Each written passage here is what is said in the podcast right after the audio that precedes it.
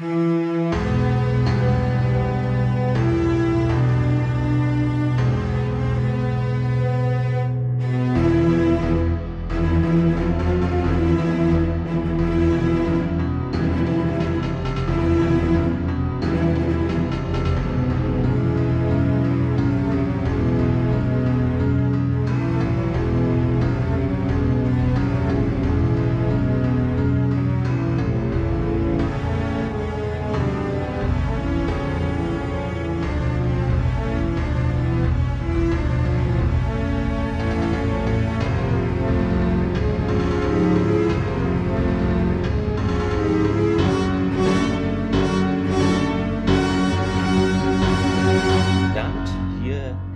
Willkommen beim Podcast Sternentor mit Thomas.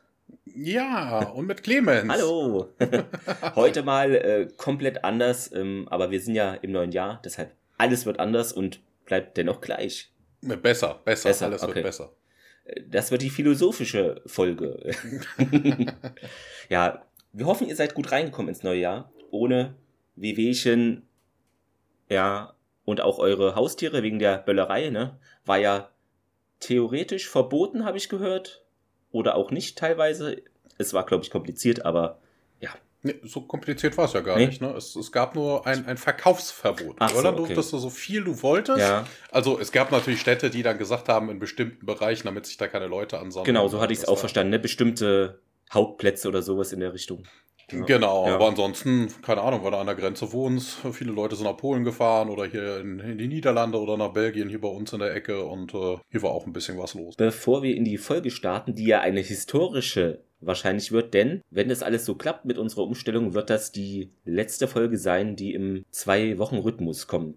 Die nächste ist ja eine Doppelfolge, die Höhle des Löwen. Genau, ab der nächsten Folge sollte dann wöchentlich hier eine Folge erscheinen wenn das alles so reibungslos klappt, wie wir uns das vorstellen, natürlich. Und ihr hoffentlich auch. Anzunehmen, anzunehmen. Ja, aber es war nicht so, dass man nee. jede Woche könnte, aber man nimmt mal halt zwei Dinger auf. Genau, oder, oder macht man einen Samstag. Sich mal unter der Woche. Ja, unter der Woche ging auch mal. Also das kriegen wir schon, denke ich, mit unserem Zeitmanagement hin. Da sind wir bisher immer gut gefahren. Das hat alles gut geklappt. Zum Feedback, beziehungsweise können wir ja nochmal für die, die vielleicht nicht so auf Social Media aktiv sind. Hallo ihr fünf. Spaß. das Jahr 2021 in Zahlen, da hatten wir mal geschaut, was denn da so, ja, grob los war. Also da hatten wir 7516 Streams und Downloads und 2203 neue Abonnentinnen und Abonnenten. Ja, sehr gut, genau. Und ja, meist gehört, das denke ich, ist aber bei vielen Podcasts so, ist dann die erste Folge, also hier Stargate Director's Cut in unserem Fall. Platz zwei war dann die zweite Folge logischerweise, das Tor zum Universum der Pilotfilm zur Serie. Und auf Platz drei erstaunlicherweise, fällt da ein bisschen raus, weil es einfach die Invasion Teil 1. Und dann haben sich wahrscheinlich die meisten gedacht, ah nee, nicht diese Invasion. Und dann ist es die anderen Teile nicht in die vorderen Plätze äh, gelandet, ja.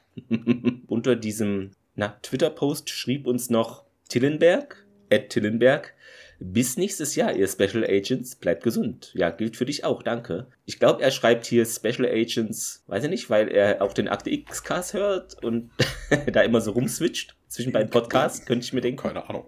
Vielleicht hat er uns auch einfach nur verwechselt. Ja, oder äh, ich weiß nicht, äh, Thomas arbeitete beim NID, ich vielleicht auch. nee, ich, ich habe mal im militärischen Sicherheitsbereich ja, gearbeitet, aber das genau. ist schon eine Ecke her. Vielleicht nimmt er da so Bezug drauf, wobei ich gar nicht weiß, ob die Folge dann schon dazu rauskam. War, hatten wir es in der letzten Folge gesagt? Ach, ihr werdet es wissen. Ihr habt da bestimmt so ein Archiv angelegt, wer was wann sagt. Ah, guck mal, warum vom Teufel spricht. Der Herr Tillenberg hat gerade auch äh, meinen Post geliked, dass wir die erste Folge des Jahres aufnehmen. Ah ja, sehr gut. Wenn man von Tillenberg spricht, genau. Genau. so rum. Ja, und unter diesem Post schrieb auch unser Stammhörer, also wir haben ja nur Stammhörer, natürlich, äh, Gerrit Ludwig, ähm, ja, wir haben für euren unermüdlichen Mumpitz zu danken. ja, so. Ja, da muss man den Machern der Serie danken. Ich, äh, genau. Wir haben die Serie, ja, ja. Muppets auf. genau, wir begleiten das nur, ja. In der letzten Folge, weiß nicht, kann es sein, dass wir es schon erwähnt haben, jetzt machen wir es einfach nochmal, würde ich sagen. Man kann uns jetzt auch ganz entspannt äh, auf äh, Spotify bewerten. Natürlich, äh, Thomas, äh, nur 5-Sterne-Bewertung. Ich habe aus Spaß mal wirklich probiert, eine 4-Sterne-Bewertung zu machen und weißt du, was da kam? Du kennst doch diese Capture-Dinger. Alle LKWs markieren und so. Mhm. Und es ging gar nicht, weil auf diesen Bildern waren gar keine LKWs, es waren nur Fahrräder, Briefe und andere Autos zu sehen. Das heißt, bei uns geht wirklich nur die 5-Sterne-Bewertung. Also das hat, ja, es ist, ich hab's getestet für euch. Macht es sehr gerne. Genau, dann haben wir Feedback noch bekommen, auch auf Twitter, zur Folge Tödliche Klänge. Da schrieb uns Karina at Mrs-FRN89 höre gerade eure neue Folge, lausche euch gerne. Schon jetzt bin ich auf die erste Folge eines Tooltime Podcast mehr als gespannt. Eine Hörerin ist euch sicher.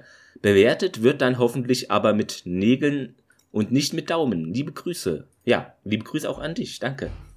da hatte ich ja auch eine Nachricht an dich weitergeleitet. Ne? Vielleicht entsteht da ja ein Tooltime Podcast. Wer weiß, was die ja. Zukunft bringt. Wir bleiben an ja, der Sache dieses, dran. Dieses Jahr kommt ja einiges. Ja. Mal gucken. Hier, der, ähm, oh, manchmal habe ich es echt mit Namen. Der Retrocast wollte doch auch jetzt irgendwie mal eine, genau. mindestens mal eine Folge dazu machen. Aber ja. dieses Jahr passiert einiges, was Podcasts angeht oder so. Ich bin ja auch mit dem Friday dran. Wir machen da ja einen, einen Enten-Podcast, also DuckTales, so wollen wir machen. Ah ja, siehst du mal. Und wir haben dieses Jahr natürlich, äh, da kommen wir auch gar nicht dran vorbei, 25 Jahre Stargate, die Serie. Da werden wir auf jeden Fall auch etwas machen. Ist interessanterweise, ich glaube, sogar ein Freitag. Also wir machen auf jeden Fall irgendwie was. Entweder an dem Tag oder einen Tag später. Das wird kein Problem sein. Ist im Sommer. Ich glaube, es ist der 22.07. Oder auf jeden Fall im Juli war's. Ach so, genau. In der ja, Vorschau zur letzten Folge Tödliche Klänge hatte ich ja noch geschrieben, dass wir den Gregor auch äh, grüßen, dass da Grüße versteckt sind. Und da hat er das mit einem erfreulichen GIF geantwortet. Ich weiß gerade immer nicht, aus welchem Film animierten Film das ist. Dieses, was ist das für ein Tier, was so ganz langsam den Mund aufmacht? Ist es ein, nee, nicht Faultier, keine Ahnung. Auf jeden Fall hat er sich bestimmt gefreut. So machen wir das, genau. ja, dann auf Facebook haben wir noch was bekommen, auch äh, zur letzten Folge natürlich, von Rosa von Einhorn. Ich glaube, sie ist auch auf Twitter aktiv. Und sie schrieb uns, Dank eures Podcasts habe ich mitbekommen, wie unterirdisch teilweise die ersten Folgen bzw. Staffeln sind, aber trotzdem ist SG1 eine super Serie, welche ja Gott sei Dank mit den weiteren Staffeln um ein Vielfaches besser wurde. Also, ich glaube, da ist jemand so deiner Meinung, Thomas. Ja, mal, mal gucken, mal gucken. Das ist ja immer noch so eine das ist so eine Sache, ne? Wenn man eine Serie guckt, so als, als wirklich nur als Zuschauer ja. oder das dann auch mal dann analysiert. Also wenn ich mich von irgendwas berieseln lasse, dann sind mir ja, die Logiklöcher jetzt vielleicht auch egal, wenn ich mich gut unterhalten fühle. Aber so mittlerweile erwische ich mich da auch immer bei, auch bei Sachen, die man immer gerne gemacht hat und geguckt hat, wo man die wieder sieht und man sich dann denkt, so von wegen, ey, das geht überhaupt nicht. Das ist totaler Quatsch, das macht keinerlei Sinn und so. Aber ich glaube, du hast es auch mal in früheren Folgen prognostiziert, dass so die späteren ähm, ja, Staffeln dir eher liegen. Wir werden es sehen. Äh, wir sind beide gespannt, denke ich. Dann hatten wir noch was auf unserem Blog vom Podigy. Da bin ich mir unsicher, ob ich es schon vorgelesen habe. Deshalb, wenn es jetzt irgendwie eine Wiederholung ist, ja, dann ist es so. Da schrieb uns nämlich am 12. Dezember der Sepp, ich habe gerade euren Podcast entdeckt. Wie großartig, ich hole gerade die Folgen nach und bin begeistert. Dickes Lob. Ja, danke dafür. Und falls, äh, wie gesagt, das jetzt doppelt ist, dann, naja, doppelt hält besser. Also ja, und sonst äh, gibt es noch ein gewisser Thomas, hat auch was geschrieben. Ne? Kennst du den irgendwie? gibt genug Thomas. Ja, ne? So heißt doch jeder Fünfte, oder? Das ist. Ja. ähm, genau, da ging es. Ähm, du hast was bestellt, glaube ich, bei eBay Kleinanzeigen oder so, ne? Nee, bei eBay selber. Ah, eBay selber, ja. Ja, da kann ich was erzählen. Und zwar habe ich äh, mir ein, mir ging das auf den Senkel, dass ich hier so ein Kabel gebunden ist. Beim iPhone ist ja immer diese kabelgebundenen Kopfhörer bei. Mhm. Das ging mir auf den Senkel. Ich hatte zwar ein paar Kabellose, die waren aber kaputt, also brauchte ich was Neues und habe dann bei eBay geguckt und habe dann ein relativ gutes Angebot gefunden, auch mit Preisvorschlag und äh, die Person nannte sich irgendwie Apophis so und so. Ja, habe ich einen Preisvorschlag gemacht und dann na, sagte hier, mein Hatak wäre in der Reparatur und äh, dementsprechend äh, deshalb nur so wenig. Na, dann ging das Geplänkel ein bisschen los und äh, mit von wegen, ach, die Asgard würden dann vorbeikommen und äh, Tecma Tee und hast du nicht gesehen. Das war auf jeden Fall sehr angenehm. Das letzte Feedback war bewertet. Das war lustigerweise eine Frau. Ja. Hm, der hat auch irgendwie geschrieben, so wie dieser Mann weiß, wie man verhandelt oder irgendwie sowas hat sie als Bewertung abgegeben. Sehr gut. Und auch sehr lustig. Ich habe auch die Chance genutzt, äh, Werbung zu machen. Sie sagte aber, sie wäre etwas älter und äh, sie hat noch nie im Leben einen Podcast gehört. Aber wenn, wäre der Sternentor der erste. Sehr schön. Das ist doch mal äh, interessant. Also, was man so für Zufälle hat, ja. Sehr gut. Eine neue Folge steht uns ins Haus falls diesen Spruch überhaupt jemand so sagt. Und sie heißt eigentlich, ähm, also ich habe mal so geschaut, fast überall, ja, 1969, Disconnected. Connected? Ah ja, da bist du wieder, oder? Ich war die ganze Zeit da. Ah ja, weil eben war Disconnected hier. Komisch. Server wurde gestoppt, Server Shutdown. Naja, jetzt sind wir ja alle wieder da. Ähm, genau, auf jeden Fall, die Folge heißt fast überall 1969, außer im Italienischen erstaunlicherweise. Da heißt die Viaggio nel Tempo, Tempo, wie auch immer man es ausspricht, genau. In Klammern Time Travel.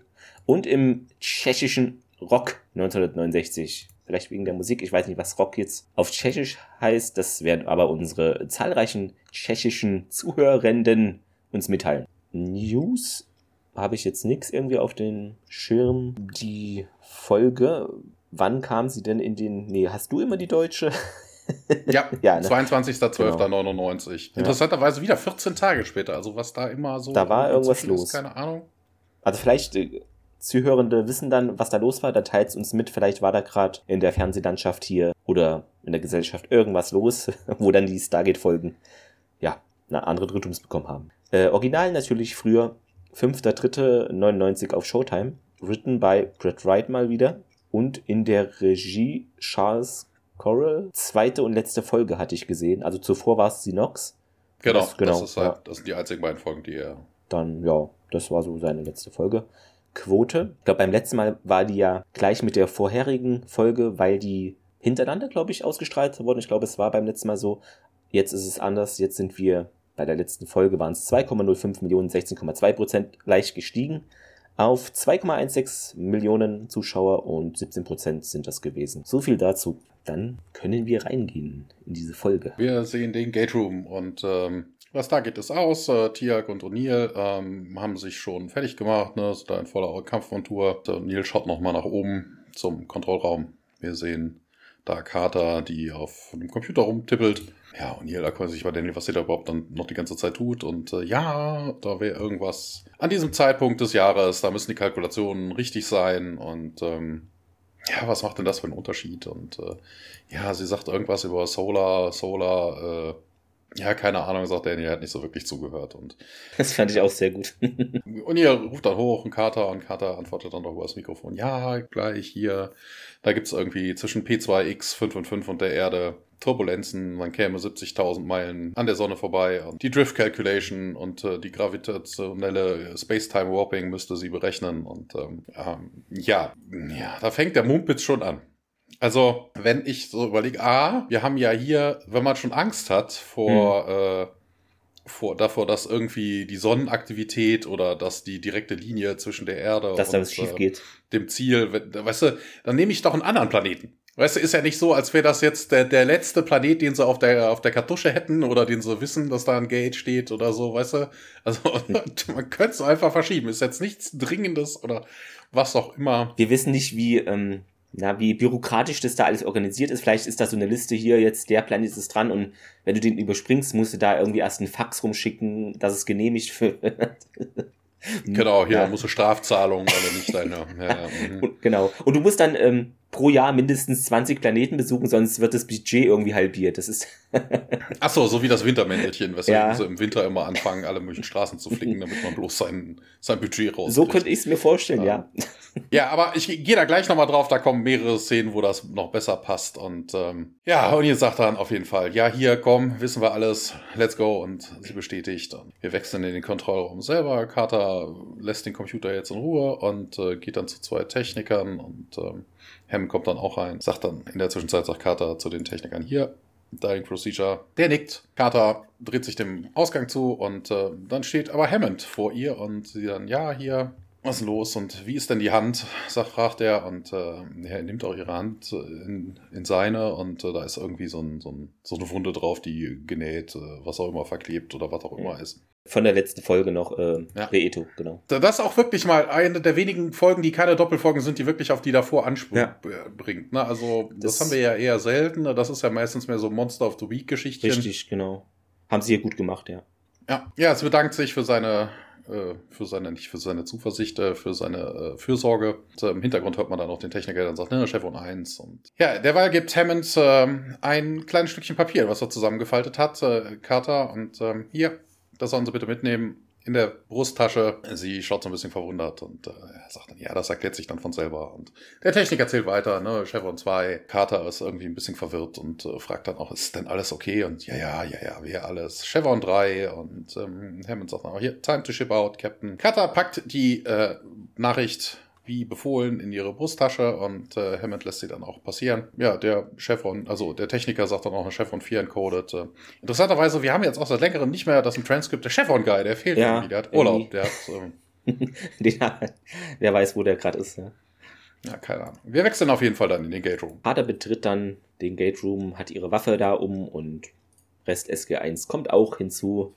Der Techniker über die äh, Sprechanlage hier, Chevron 5, äh, verschlüsselt und O'Neill zu Karte so, ah, hier, schon fertig, ne? Vielleicht, sonst ist sie langsamer, keine Ahnung. Und im Kontrollraum sieht man Hammond eben neben dem Techniker und der schaut da hinunter auf SG1. Carter schaut da mal hoch und ja, Chevron 6 encoded. Ja, wir schauen uns das Gate an und dann, ja, Chevron 7 wird auch encoded. Das scheint alles so wie immer zu ja, klappen. Also jetzt nicht wie das, was Carter befürchtete, hier, dass da irgendwas schief geht. Das klappt alles. Wurmloch ist aktiviert nun und ja, Hammond steht da immer noch und schaut aufs Team runter. Ein bisschen, weiß ich nicht, sorgenvoller als sonst vielleicht oder die Kamera fängt ihn mehr ein als sonst, hatte ich im Gefühl so. Ähm, ja, und dann wieder in den Gate-Raum zurück und da ist SG1. Carter schaut nochmal nach oben. O'Neill und Daniel gehen die Rampe hinauf, folgen Tialk und Carter und Carter zieht nochmal ihre Mütze auf und sie gehen dann durch das Gate. Alles wie immer, also so weit jedenfalls. Dann Szenenwechsel. Es ist wohl, ja, wirkt irgendwie wie so ein Raketen, Rocket, Abschuss, Startraum, Launch-Ding. Äh, Denn SG1 kommt da durch das Wurmloch und ja, das, also man sieht das Gate halt im Hintergrund, wie man es eigentlich auch schon ne, gewohnt ist. Dann ähm, Verwirrung, O'Neill guckt ein bisschen sich um und SG1 tritt dann von der Rampe runter, dann schließt sich das Wurmloch, das Stargate auch. Also es ist ganz merkwürdig. O'Neill auch so, wow. Und die anderen drehen sich auch um und ähm, ja, es wird so ein bisschen wie der Bereich verdunkelt und äh, die Stelle, wo das Gate äh, sein sollte, da passiert was Merkwürdiges. Ne? Also die Wände wackeln auch. Es ist wie so eine Art ja, Schmel Schmelzen ähm, der Umgebung, vielleicht könnte man es so sagen dann sehen wir nicht mehr den normalen Gate Room, wie wir ihn schon kennen, sondern eben diese eine Rocket Lounge Head oder Startrampe. SG1 ist verwirrt und äh, Daniel ja, bemerkt es auch hier. Jack, siehst du das? Und äh, natürlich sieht er das. Um, ähm, ja, Captain Carter, wo sind wir? fragt er mal kritisch nach, der O'Neill. Genau, und jetzt sieht man halt so eine ja, Weitwinkelaufnahme, beziehungsweise ein bisschen mehr rausgezoomt von oben, eben, dass da so eine Rakete ist äh, im, und ja, SG1 ist halt direkt darunter. Und sie weiß es nicht. Also Carter weiß nicht, was hier gerade abgeht, ähm, ist auch überrascht. Wir waren ja eben noch hier im Torraum, sagt sie. Und Neil geht dann zu einer Seite dieser Rampe und will eben gucken, was ist denn das hier für eine Rakete? Und ja, sieht verdächtig nach einer Titanrakete aus. Dann hören wir diese Brechanlage da und die, äh, ja, da geht hervor eben, dass die Testzentrum in T minus 20 Sekunden stattfinden würde. Ist natürlich ungünstig.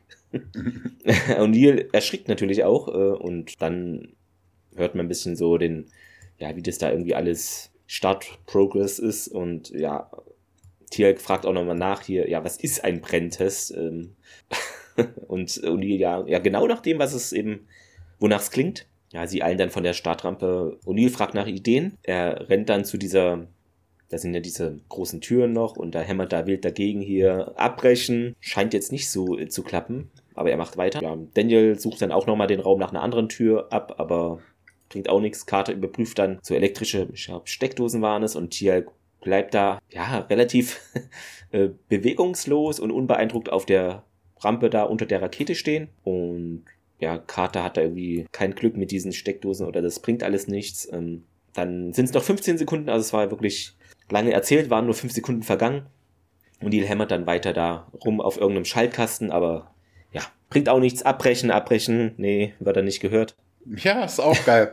Ne, O'Neill, ne, der Tia guckt sich ja die Rakete irgendwie näher an, mhm. aber sein Gesichtsausdruck dazu, weißt du, ist mehr so, uh, ein Schmetterling. Weißt du, also nicht wissenschaftliche nee. Neugier, sondern als würde er irgendwie ein interessantes Tierchen beobachten. Weißt du, fast am, fast am Grinsen irgendwie. Ich weiß nicht. Der Gesichtsausdruck war dafür irgendwie ein bisschen merkwürdig. Vielleicht ist er so Technikfreund. Vielleicht Vielleicht hat er so äh, äh, Lego-Modelle davon zu Hause stehen, wer weiß das schon. Nun nimmt er Tielk seine Z-Waffe aus seiner Weste und hier noch bereithalten für die Zündung, kommt aus der Sprechanlage. Und O'Neill weiter ja abbrechen. Ja, und äh, Daniel versucht immer noch da irgendwie am einen Sicherungskasten von der Wand. Ich glaube, will den wirklich abreißen, aber das wird auch nichts. Und Tiak aktiviert die Set. Und hier, es wird runtergezählt, hier der Countdown 10, 9, 8 und ja, Tiak richtet die Set-Waffe auf die Rakete, die über ihm nun ja, raucht. Also es wird ernst. Es geht weiter hier 7, 6, 5 und Daniel gibt auf und geht in Deckung bei, ja, Deckung ist jetzt auch übertrieben, es ist ja nur ein kleiner Raum. Bedeckt ein bisschen so die Arme über den Kopf. Er Reflex, als dass es jetzt was bringen würde. Ja, O'Neill und Carter drücken sich an die Wand. Ähm, ja, die Anlage da, es wird weiter runtergezählt, 4-3 und dann feuert Tjalk äh, die Zetnikitel ab und dann sieht man eben diese blau-weißen Energieschockströme, elektromäßig, äh, wie man es kennt. 2-1 Zündung, aber erfreulicherweise passiert jetzt nichts aus äh, SG1-Sicht. Das scheint wohl was gebracht zu haben, was Tjalk hier gemacht hat. Nach ein, zwei Sekunden ne, äh, heben auch Carter und O'Neill ihre Köpfe und Tjalk senkt die Z-Waffe, klappt sie wieder ein. Sie starren sich alle die Rakete an und Daniel merkt auch, ihm geht's gut und allen auch und Sie schauen etwas verwundert Tiak an. Und die fragt auch Tiak äh, gleich mal, ja, woher weißt du, also wusstest du, dass das hier überhaupt klappen würde? Und ja, das wusste ich nicht. Ja, ja bekannter Tiak-Manie. Bekannter äh, Tiak, genau, aber gut, irgendwas musste man ja versuchen. Ja, dann hört man so einen Summer, äh, die Tür öffnet sich, äh, bewaffnete Soldaten, drei Stück, kommen hineingestürmt mit gezogener Waffe und hier Hände runter und ja, auf die Knie. Unser SG1-Team ist überrascht, äh, sie leisten dem Folge und die Kamera äh, fängt unser verwirrtes SG1-Team ein und damit endet auch äh, der Teaser für diese Folge. Ja, dann kommt unser bekannter Vorspann. Wir sind immer noch diesem Missile Launch Room nach dem Vorspann. Und interessanterweise, hier kommt schon der, der erste Fehler, der von der IMDB hier mhm. angemerkt wird. Ähm, die Soldaten benutzen ein M16, das gab es ja, damals ja. schon, aber die haben wohl ein 30er Magazin. Die kam aber erst wohl später. Ja, ein Sergeant spricht sie an Uh, who are you and how did you get, also, ne, wie kamen sie in diese Facility? Um, ähm, der Sergeant wird gespielt von Sean Campbell, der hat einmal in MacGyver mitgespielt, einmal in Highlander, einmal in Viper, einmal in Millennium, einmal in First Wave, zweimal in Sentinel, einmal in Seven Days, einmal X-Factor, dreimal Akte X und vieles, vieles mehr. Also die Liste ist wirklich lang, aber mehr, mehr Kleinkram und mhm. auch unbekannteres Zeug. Ja, und Neil sieht wirklich irgendwie verwundert aus und fragt dann, what facility? Und man sich dann fragt, ja, sie sind, also wo man ist, also man ist bestimmt nicht in einem Supermarkt, ne? Also ist irgendwie merkwürdig. Und ja, hat er dann so irgendwie mehr so geflüstert, hier nicht sagen, das ist der Gate Room und äh, Schnauze halten, sagt der Sergeant. Ähm, Carter quatscht, aber blabbelt aber einfach, einfach weiter. Wir sind immer noch im Giant Mountain und ähm, interessanterweise muss ich nur kurz mal einhaken, ähm, hatten wir auch in der vorherigen Folge schon, wird hier im Deutschen nicht gesagt, äh, wir sind im Cheyenne Mountain, weil später wird es so gesagt. Hier wird noch gesagt, wir sind im Berg und es, da stolper ich immer wieder drüber. Es klingt so merkwürdig. Ja, dem Sergeant gefällt das Geplapper aber nicht. Er sagt dann, ne, der nächste, der nochmal irgendwas sagt, kriegt in den Mund geschossen und wedelt dann mit seiner Waffe rum. Ist das klar? Und Im Hintergrund hört man dann eine Stimme übers Intercom, bringt sie in den, in den Holding Room, sagt die Stimme. Und ähm, ja, und ihr dann aber, nein, ihr bringt mich zu ihrem, eurem CEO und ähm, O'Neill wird dann aber na, er wurde ja befohlen, die Schnauze zu halten. Jetzt wird er aber nicht erschossen, sondern er kriegt die Waffe ins Gesicht. Und ja, wir wechseln in einen Wobei, hier steht bei der IMDb mhm. hier in dem Transcription Storage Room, das stimmt ja überhaupt nicht. Ne? Das ist ja. Verhörraum oder ich weiß nicht. Ach so, nee, doch, doch, stimmt, stimmt, stimmt. Das ist ja, ja nicht der Verhörraum, da wird ja nicht verhört. Also wir sind in einem, in einem Storage stimmt, Room, ja. das Zeug von SG1 ist da irgendwie aufgebahrt. Ja, wir sehen einen jungen Lieutenant, ähm, der wird gespielt von Aaron Pearl. Einmal Sentinel, einmal First Wave, einmal Lone Gunman. In Akte X2 hat er mit, äh, Quatsch, in X-Men 2 hat er mitgespielt. Ein weiteres Mal SG1, einmal in Battlestar Galactica, einmal in Arrow und viel, viel mehr in kleineren Rollen. Ich kenne ihn aus, ähm, ich weiß nicht, ob es der Film von Leslie Nielsen war, aber Leslie Nielsen ist sehr verdächtig. Äh, ich glaube, da hat er auch mitgespielt. Also das Gesicht, ja. Es kann auch ein anderer Leslie Nielsen-Film gewesen sein, aber äh, okay. Ja. Kann sein. Ja. Ich benutze IMDB auf Englisch. Ich habe gar keine Ahnung, wie ja. schwer verdächtig im, ja, im Das weiß ich auch nicht, wie mm, ja, der, der Sergeant von eben sagt auf jeden Fall, der Major will hier alles eingepackt haben. Das soll weitergebracht werden. Und der Lieutenant hat momentan die Set Nickel in der Hand und guckt die sich an. Was ist denn der ganze Kram? Das heißt, sagt, keine Ahnung, ich soll eh alles vergessen, das ist mein Befehl. Ich weiß also gar nicht, von was sie reden. Ne? Also, was für ein Zeug, Sir. Ne? So nach dem Motto. Der Lieutenant bedankt sich auf jeden Fall. Ja, der junge Lieutenant kramt noch weiter darum und äh, findet dann diesen Zettel. Den Hammond Carter ins äh, Revers gesteckt, also den Carter sich äh, auf Hammonds Anweisung hin ins Revers gesteckt hat. Ja, er liest. Und da steht dann drauf. Hilf ihnen. 10. August, 9.15 Uhr morgens, 11. August, 6.03 Uhr abends. Der Lieutenant verengt irgendwie seine Augen und ähm, ja, scheint irgendwie etwas verwundert zu sein, was dann da drauf steht. Und jetzt wechseln wir ja, aber genau. in die Holding Cell. Jetzt sind wir in der Holding Cell. Ähm, Daniel lehnt ein bisschen an so einem Bett. O'Neill sitzt auf einem Bett und reibt ein bisschen die Augen. Tialk und Carter sitzen schon am Tisch. Hier an der Stelle auch wieder ein Fehler, der in die EMDB steht. Ähm, eigentlich würde man Gefangene nach Geschlechtern trennen. Also Carter ja, stimmt, hätte eigentlich gar, nicht, gar nicht da sein ja. sollen. Sie ist sich äh, sicher, dass man irgendwie in der Zeit zurückgereist sei, ungefähr 30 Jahre und. Yep. Ja. Sorry, jetzt da kommt der nächste Mumpit. Sie sagt ja hier, wir sind durch die Zeit gereist. Und ähm, sie hatte ja anfänglich schon, ich bin ja auch da vorhin schon drauf eingegangen, mhm. Ähm, sie hat ja anfänglich gesagt, ne, muss er sich sicher sein, man ist so nah an der Sonne und hast du nicht gesehen. Und ähm, ja, Daniel hat ja auch gesagt, ne, Solar, es kann ja nur Solar Activity oder Solar Flares sein. Ja. Äh, das wird ja nie, nie weiter verfolgt, kommen wir nachher aber auf jeden Fall drauf. Ähm, aber weder das eine noch das andere beugt den Raum. Ja. ja also die, die Sonne hatte eine gleichbleibende Masse, das, das macht so überhaupt nichts. Außerdem, auch totaler Quatsch, weil die Wurmlöcher ja gar nicht den direkten Weg benutzen die krümmen ja den Raum oder gehen durch den Hyperraum. Also ja. von wegen entweder oder, man kommt auf jeden Fall nicht an der Sonne vorbei. Das ist wohl wahr.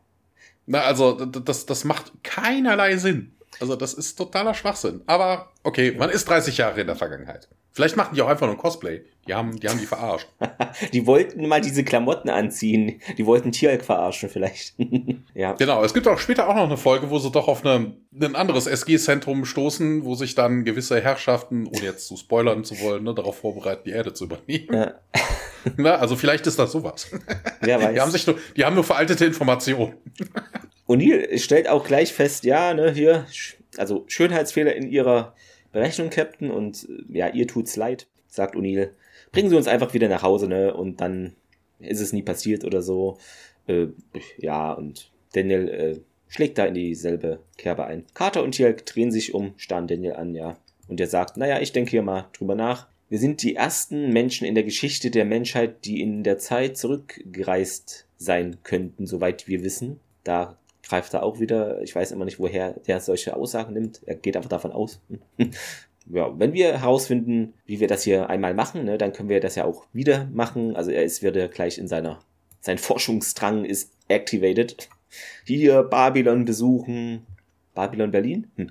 Äh, chinesische Mauer wird gebaut. Das will er sich natürlich nicht entgehen lassen. Anstatt sich hier mal mit dem Problem zu befassen, nee, er ist schon, er geht einfach davon aus, das kann man jetzt beliebig äh, oft irgendwie variieren. Oder Tier äh, springt auf diesen Hype-Train auf. ja, oder hier, wir verhindern irgendwie bedauerliche Ereignisse, die eben auf eurer Welt hier in der Vergangenheit auftraten. Und Carter, nee, das machen wir nicht. Ne, das können wir nicht machen. Und O'Neill, warum nicht? Ja, Großvater Paradoxon wird erwähnt und ja, O'Neill, ja, steht etwas auf dem Schlauch. Wenn sie 50 Jahre zurückgehen und ihren eigenen Großvater ermorden würden, dann wäre der Vater, ihr eigener Vater, nie geboren worden, sagt Carter. Daniel, was? Du meinst also, wenn wir unsere eigene Vergangenheit ändern? Carter unterbricht gleich, um das hier nicht ja, wir könnten also unsere Welt auf diese Weise verändern, die wir uns gar nicht vorstellen. Das könnte auch dazu führen, dass wir gar nicht existieren dann und so weiter. Ja, man kennt es. Tielk meint auch noch irgendwie, ja, ja er ist gar nicht hier Teil der Geschichte dieser Welt. Carter, ja, aber wenn sie von der Bedrohung durch die Goult erfahren, werden sie es sich vielleicht nochmal überlegen, ob sie das Stargate überhaupt öffnen sollen. Und dann würden, ja, wir uns nie treffen und du wärst immer noch Primus von Apophis und ja, Tialk beginnt es jetzt zu verstehen. Zumindest tut er so, ja. Ja, und Daniel dann, ja, okay, dann, wir erzählen also nichts über die Gurult. Carter meint auch, wie erklären wir die Gurult Waffe denn die Tiak bei sich, also in sich trägt, ne? Und diese Waffen. O'Neill äh, knüpft da an, ja, korrigieren Sie mich hier, Captain, wenn ich falsch liege, aber haben wir jetzt nicht durch unsere bloße Anwesenheit hier die Geschichte schon verändert? Ähm, Carter sagt dann, ja, ja, komm, Schadensbegrenzung müssen wir jetzt machen. Zumindest hier unsere fortschrittlichen Waffen und die Technologie, das muss zerstört werden. O'Neill, ja, das wird vielleicht schwierig. Ähm, und sie sagt dann weiter, ja, wir können auch niemanden hier das alles erzählen, ja, macht dann ihren, diesen SG1, äh, Stargate Center Aufnäher, dann macht sie ab. Äh, und O'Neill meint auch, ja, das ist eine streng geheime Einrichtung, ne? Also Anonymität oder so, das oder das kommt hier nicht so gut an. Vor allen Dingen, ja. sehr lustig, ja, weißt du, sie macht ihn ja nicht ab, um ihn zu vernichten, weil äh, man kann ihn ja dann schlecht entsorgen. Ja. Also ist irgendwie. Aber auch interessant, dass sie sagt, ja, unsere, unsere Advanced, unsere fortschrittlichen Waffen, unsere GTOs, hallo, das sind, G das sind Garage Door Openers. Also auch, auch in der Zeit kennt man sowas. Ja, Carter wird ein bisschen ernster. Man könnte nicht äh, sagen, dass man aus der Zukunft kommt, ne? Und sie hält kurz inne und die Zellentür wird entriegelt.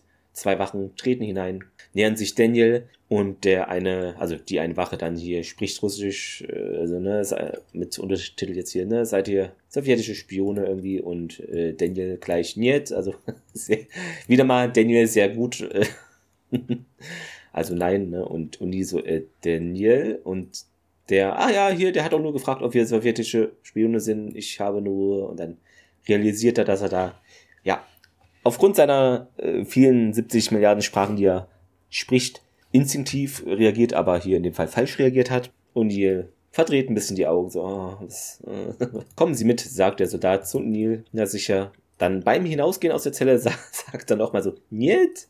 Ja, und dann wird eben O'Neill nach draußen eskortiert. Ja, Daniel macht zum Mittel die, die Köpfe, wollte ich sagen, die Köpfe in die eine Hand, genau.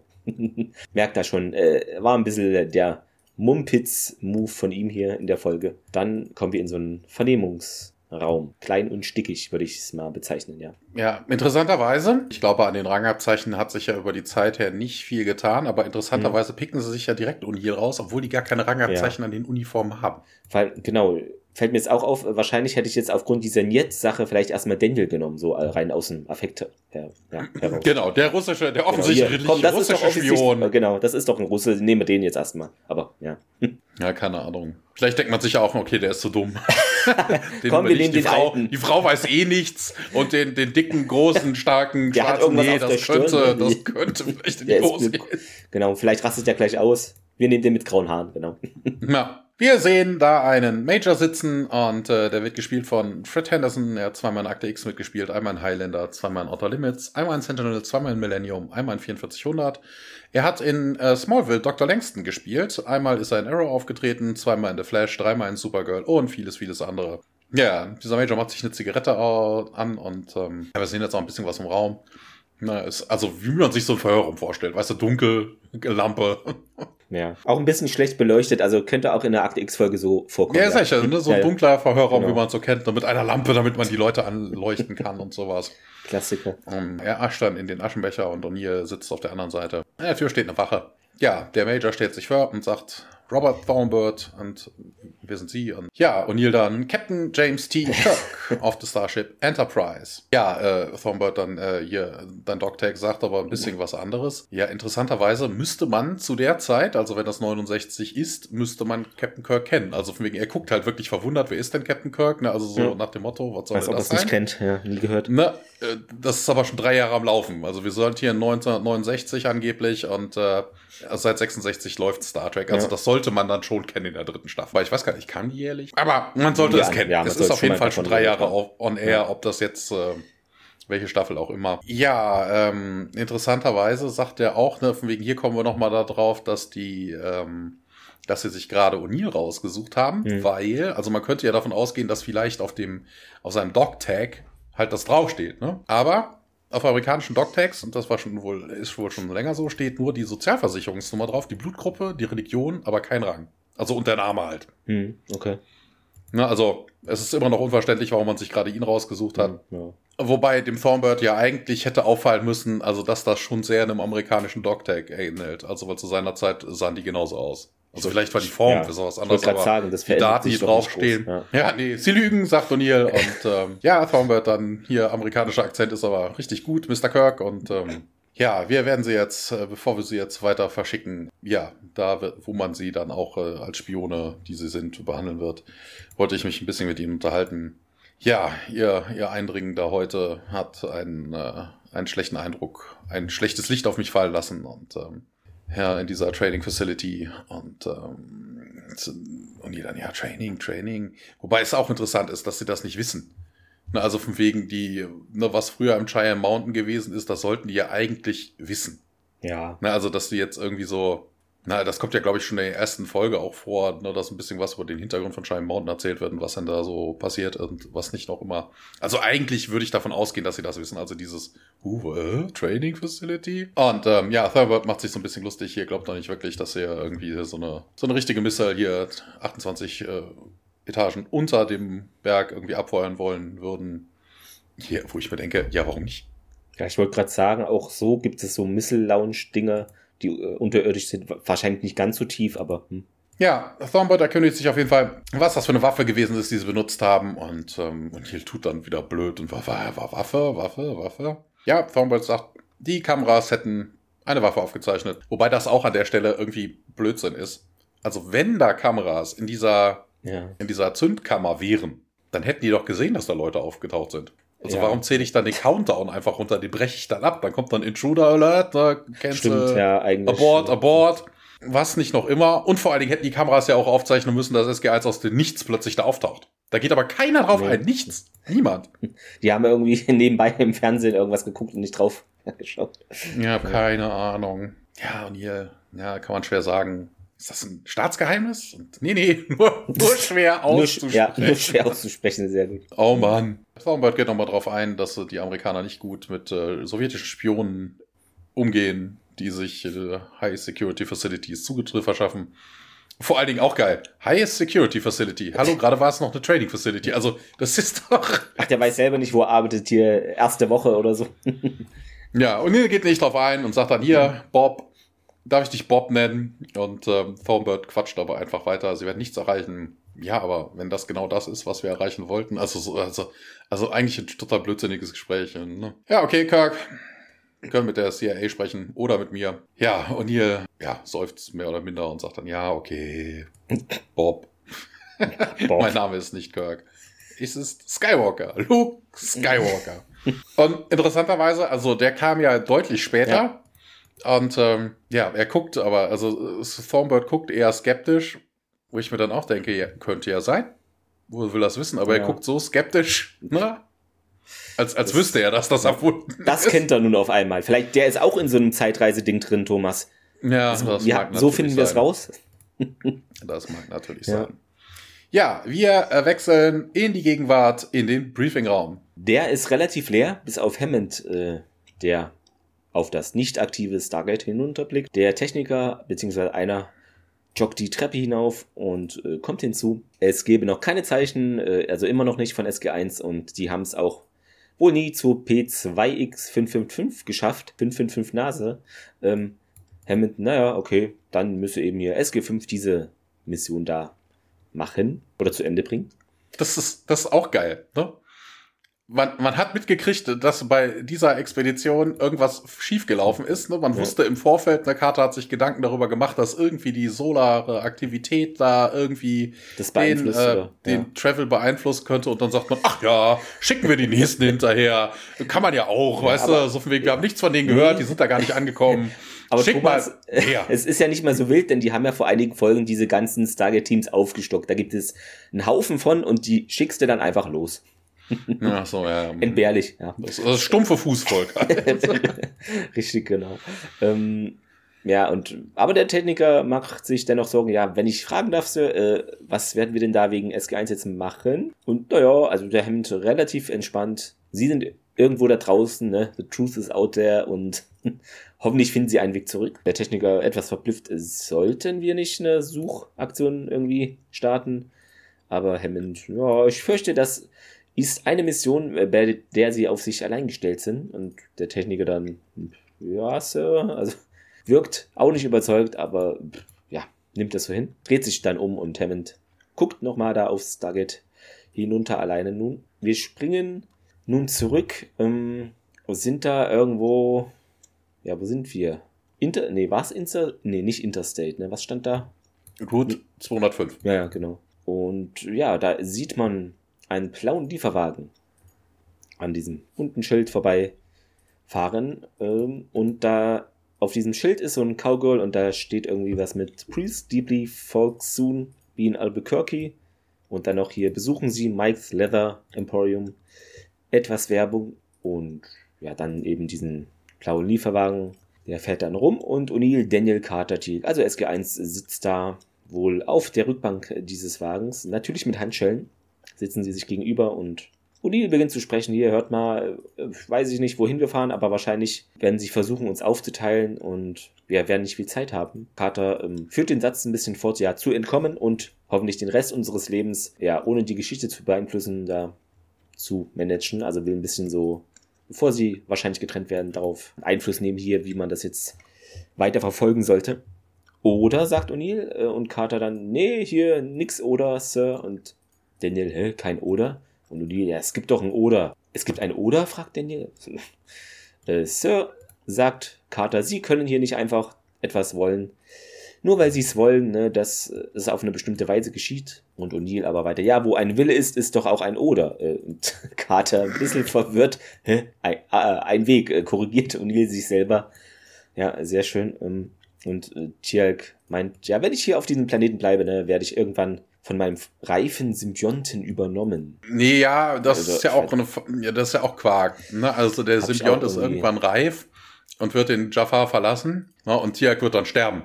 Ja, also das ist ne, Der braucht ja dann eigentlich einen neuen, ja. also das ist falsch übersetzt. Ja, also ja, ich glaube nicht, dass ein Gua'uld, wobei weiß ich nicht, ob ein Gua'uld wirklich in der Not auch einen Jafar übernehmen würde, wenn sonst keiner da ist. Ich glaube, das hatten wir so noch gar nicht irgendwie angeritzt nee. in den Folgen. Genau, deshalb fand ich es auch ein bisschen merkwürdig hier. Jedenfalls äh, findet O'Neill das alles auch ein bisschen komisch und hebt die Augenbraue tierhaltmäßig, würde ich schon fast sagen. Komischerweise wird am Hinterrad des Lieferwagens, der platzt irgendwie jetzt und ja, deshalb kurft er so ein bisschen an den Straßenrand und hält an. Die drei Soldaten, die in dem Fahrzeug sind, steigen aus. Einer von ihnen ist eben auch dieser Lieutenant, den wir zuvor auch in dieser, ja, Asa nee, nicht Asservatenkammer, aber hier in diesem eben, wo es das Gespräch gab, dass der andere das vergessen sollte, irgendwie, was hier gerade passiert. Ja, der Interessanterweise ist hm. hier noch ein kurzer Fehler drin. Ja. Ähm, das sind ja zwei verschiedene Shots ne, im Auto und ähm, genau. draußen. Und ähm, hier haben sie wohl eine ganze Zeit lang gebraucht dazwischen, weil als sie gefahren sind, war die Straße nass, also es war am Regnen oder ah, okay. oder hat geregnet und als sie rausgegangen sind, war die Straße trocken. Sehr gut, ja. Der, also der Fahrer kniet sich nun hin, guckt nochmal den Reifen da an und der Lieutenant zieht die Waffe aus dem Holster, ne? Und äh, ja, ich pause jetzt schon auf äh, und hier, sie halten den Fahrer, sagt er zum dritten Offizier. Nun steigt der Lieutenant da ein, in, hinten eben an den Transporter, schließt die Tür hinter sich. Auch ein bisschen merkwürdig. Im ersten Moment jedenfalls. Und der Fahrer und der andere Soldat äh, gucken sich diesen platten Reifen an, wollen da das irgendwie lösen. Wir sind nun im Van drin und O'Neill, hm, Reifenpanne?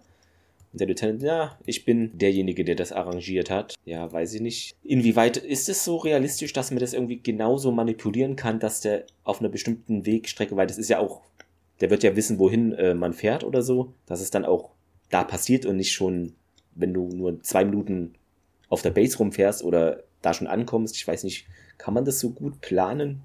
also, hm. er konnte es auf jeden Fall. SG1 statt sich erstaunt an und der Lieutenant dann, ja, bevor äh, ich auch nur daran denken kann, das zu tun, was eine Notiz hier von mir, äh, mir verlangt, muss ich äh, erstmal wissen, wer sie hier sind und wer ihnen das überhaupt gegeben hat. Und Carter studiert die Uniform, die die Kamera für uns schon eigentlich vorher studiert hat. Und man sieht jetzt das Namensschild und da steht Hammond drauf. An der Stelle, jetzt im Rückblick, weil ich habe die Folge von nochmal so geschaut, ist, glaube ich, ein kleiner Fehler, weil hier steht nur Hemd und nicht noch irgendwie der Rang oder irgendwas. Und in dieser Miniszene hat man es äh, zuvor, wo eben der, die Unterhaltung zwischen dem Lieutenant und diesem anderen Sergeant, was glaube ich war, gesehen. Also nicht äh, nah rangezoomt, aber man konnte sehen, da ist mehr Schrift als nur dieses eine Wort. Also es ist ein bisschen, ja, hat er jetzt irgendwie was anderes sich da dran gesteckt. Ja, es macht jetzt Klick bei Carter und sie ist schockiert. Oh mein Gott! Es ist ähm, hier übrigens noch kurz darauf eingehen, ja. die beiden Schauspieler, der richtige Major Hammond und der junge Major Hammond, das ist definitiv ein Fehler, haben eine unterschiedliche Augenfarbe. Richtig, stimmt, das hatte ich auch, auch gelesen. Aber das konnte ich mir so erklären, irgendwie Kontaktlinsen. Vielleicht. Genau, genau, der, der, der alte Hammond ist eitel. Ja, genau. Wie, wie war die Werbung, äh, Thomas lieber zu eitel als zu teuer oder so? Kennt es noch einer? Ja, sie sagt dann, ja, hier, ich bin Samantha Carter und sie haben mir diese Nachricht gegeben. Da, da, da, da, Sir. Uh. Daniel O'Neill und Lieutenant Hammond werfen verwirrt Blicke sich gegenseitig zu. Auch geil ist, dass Sia jetzt damit rausrückt mit der Sprache und Sia in der Folge immer die war, die gesagt hat, hier, nee, wir erzählen gar nichts. Ist ein bisschen witzig, aber macht hier jetzt in dem Handlungsstrang auch Sinn. Sie sagt dann zu O'Neill, ja, bevor wir aufbrachen, gab mir Hammond diesen Zettel, sagt mir, ich soll ihn hier in der Tasche aufbewahren und bis ich eben auf der anderen Seite bin, ja, der Lieutenant Hammond dann, ja, er ist an mich interessiert und ist auch wohl seine Handschrift, sagt er. Ja, was steht denn da überhaupt? Und ihr will es jetzt auch mal wissen. Und Lieutenant Hammond meint, ja, helfen Sie ihnen. Etwas sarkastisch meint er noch, äh, ja, hier zweifelsohne äh, würde es hier die Nummer zu einem Kriegsgericht für mich führen, wenn ich ihnen helfe. Und deshalb würde ich jetzt auch gerne wissen, wieso soll ich das überhaupt machen? Carter meint, ja, es ist ja schließlich deine Idee. Und O'Neill, da macht's auch Klick jetzt bei O'Neill. Und äh, allerdings eine, Un äh, eine O'Neill, genau. Allerdings eine Idee, die sie erst in 30 Jahren haben werden. Der Hammond ist noch mehr verwirrt als jetzt eh schon. Und Carter meint, ja, das ist wohl schwer zu verstehen, das sehe ich ein, aber wir sind circa um diese Zeitspanne eben in die Zeit zurückgereist. Jetzt guckt er skeptisch und äh, der junge Hammond will auch gehen. Also das ist jetzt wirklich bisschen zu viel für ihn. Ja, er kann ihnen nicht mehr helfen, sagt er. Und dann kommt Daniel auch mal zu Wort. Warte, wir könnten es doch beweisen irgendwie. O'Neill fragt jetzt nochmal nach dem Datum. Da hatte er ja zuvor eben bei diesem Verhör keine Antwort bekommen. Ja, Lieutenant Hammond meint, ja, der 4. August sei es eben 1969. Also der Folgentitel. Aha, 69 zu Daniel, sagt das O'Neill. Was geschah denn in diesem Jahr? Ja, und Daniel dann, naja, hier die Mondlandung, ne, das müsste ja erst ein paar Wochen her sein. Und Hammond, ja, das weiß zwar die ganze Welt, also ist da jetzt wenig beeindruckt. Aber O'Neill sagt dann diesen Satz hier, ja, aber nicht viele wissen, dass sie den Film, äh, beziehungsweise diese Landung da am Bett ihres Vaters in seinem Krankenhauszimmer gesehen haben ne, nur zwei Tage nach seinem Herzinfarkt. Und der Hammond da, war, woher wussten Sie das? Ich glaube, ich hatte da noch, weiß nicht, ob es die Trivia oder bei den Fehlern stand, auch gelesen, dass sie das theoretisch, also dass jedenfalls O'Neill das auch theoretisch so wo hätte lesen können in Akten, aber ja, dennoch ist es ja, finde ich, ein Fakt, den wir jetzt, was nicht viele vielleicht wissen. O'Neill führt das weiter aus, ja, wie, weil wir sie kennen, wissen wir das und wir kennen dich und aus irgendeinem Grund haben sie vor 30 Jahren beschlossen, dass wir hier die, also ihre Hilfe brauchen. Sonst würden sie jetzt auch nicht hier mit diesem Zettel hier stehen. Und jetzt sollten sie doch auch gut äh, auf sich selber hören, oder? Hm, der steht da ein bisschen betröppelt, ähm, steckt dann aber seine Waffe in den Holster und fischt einen Schlüssel aus der Tasche, bückt sich und will dann Unis Handschellen öffnen. Merkt dann auch an, ja, es gibt hier noch zwei weitere Männer, darunter der Fahrer. Okay, Dankeschön, meint O'Neill. Hammond dreht sich nun um, löst auch die Handschellen von Carter und ja, streift dabei die verletzte Hand und ja, Carter, aua, und er entschuldigt sich, Miss, habe ich Ihnen wehgetan und ja, es heißt Captain, sie lächelt, alles sei okay. Sie bemerkt seinen Rang hier, Tenant, wobei das hat sie doch, glaube ich, vorhin schon bemerkt.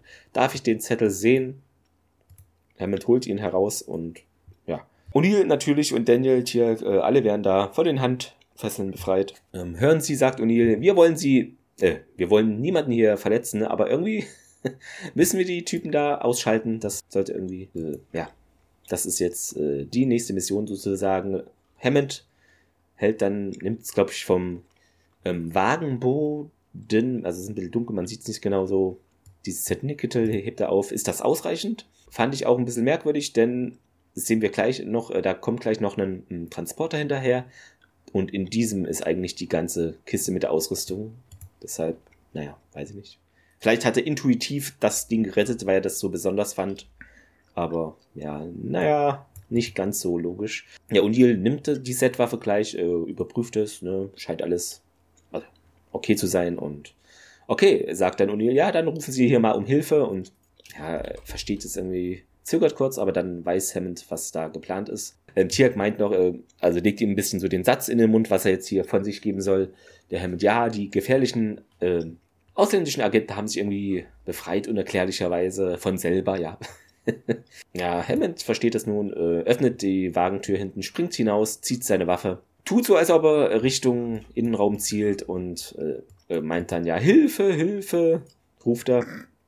Die zwei anderen rennen dann zum hinteren Teil des Wagens und Unil feuert die Z-Waffe auf beide. Man sieht diese elektrischen Blitze und ähm, die sind dann erstmal ausgeschaltet, die fallen da auf die Straße.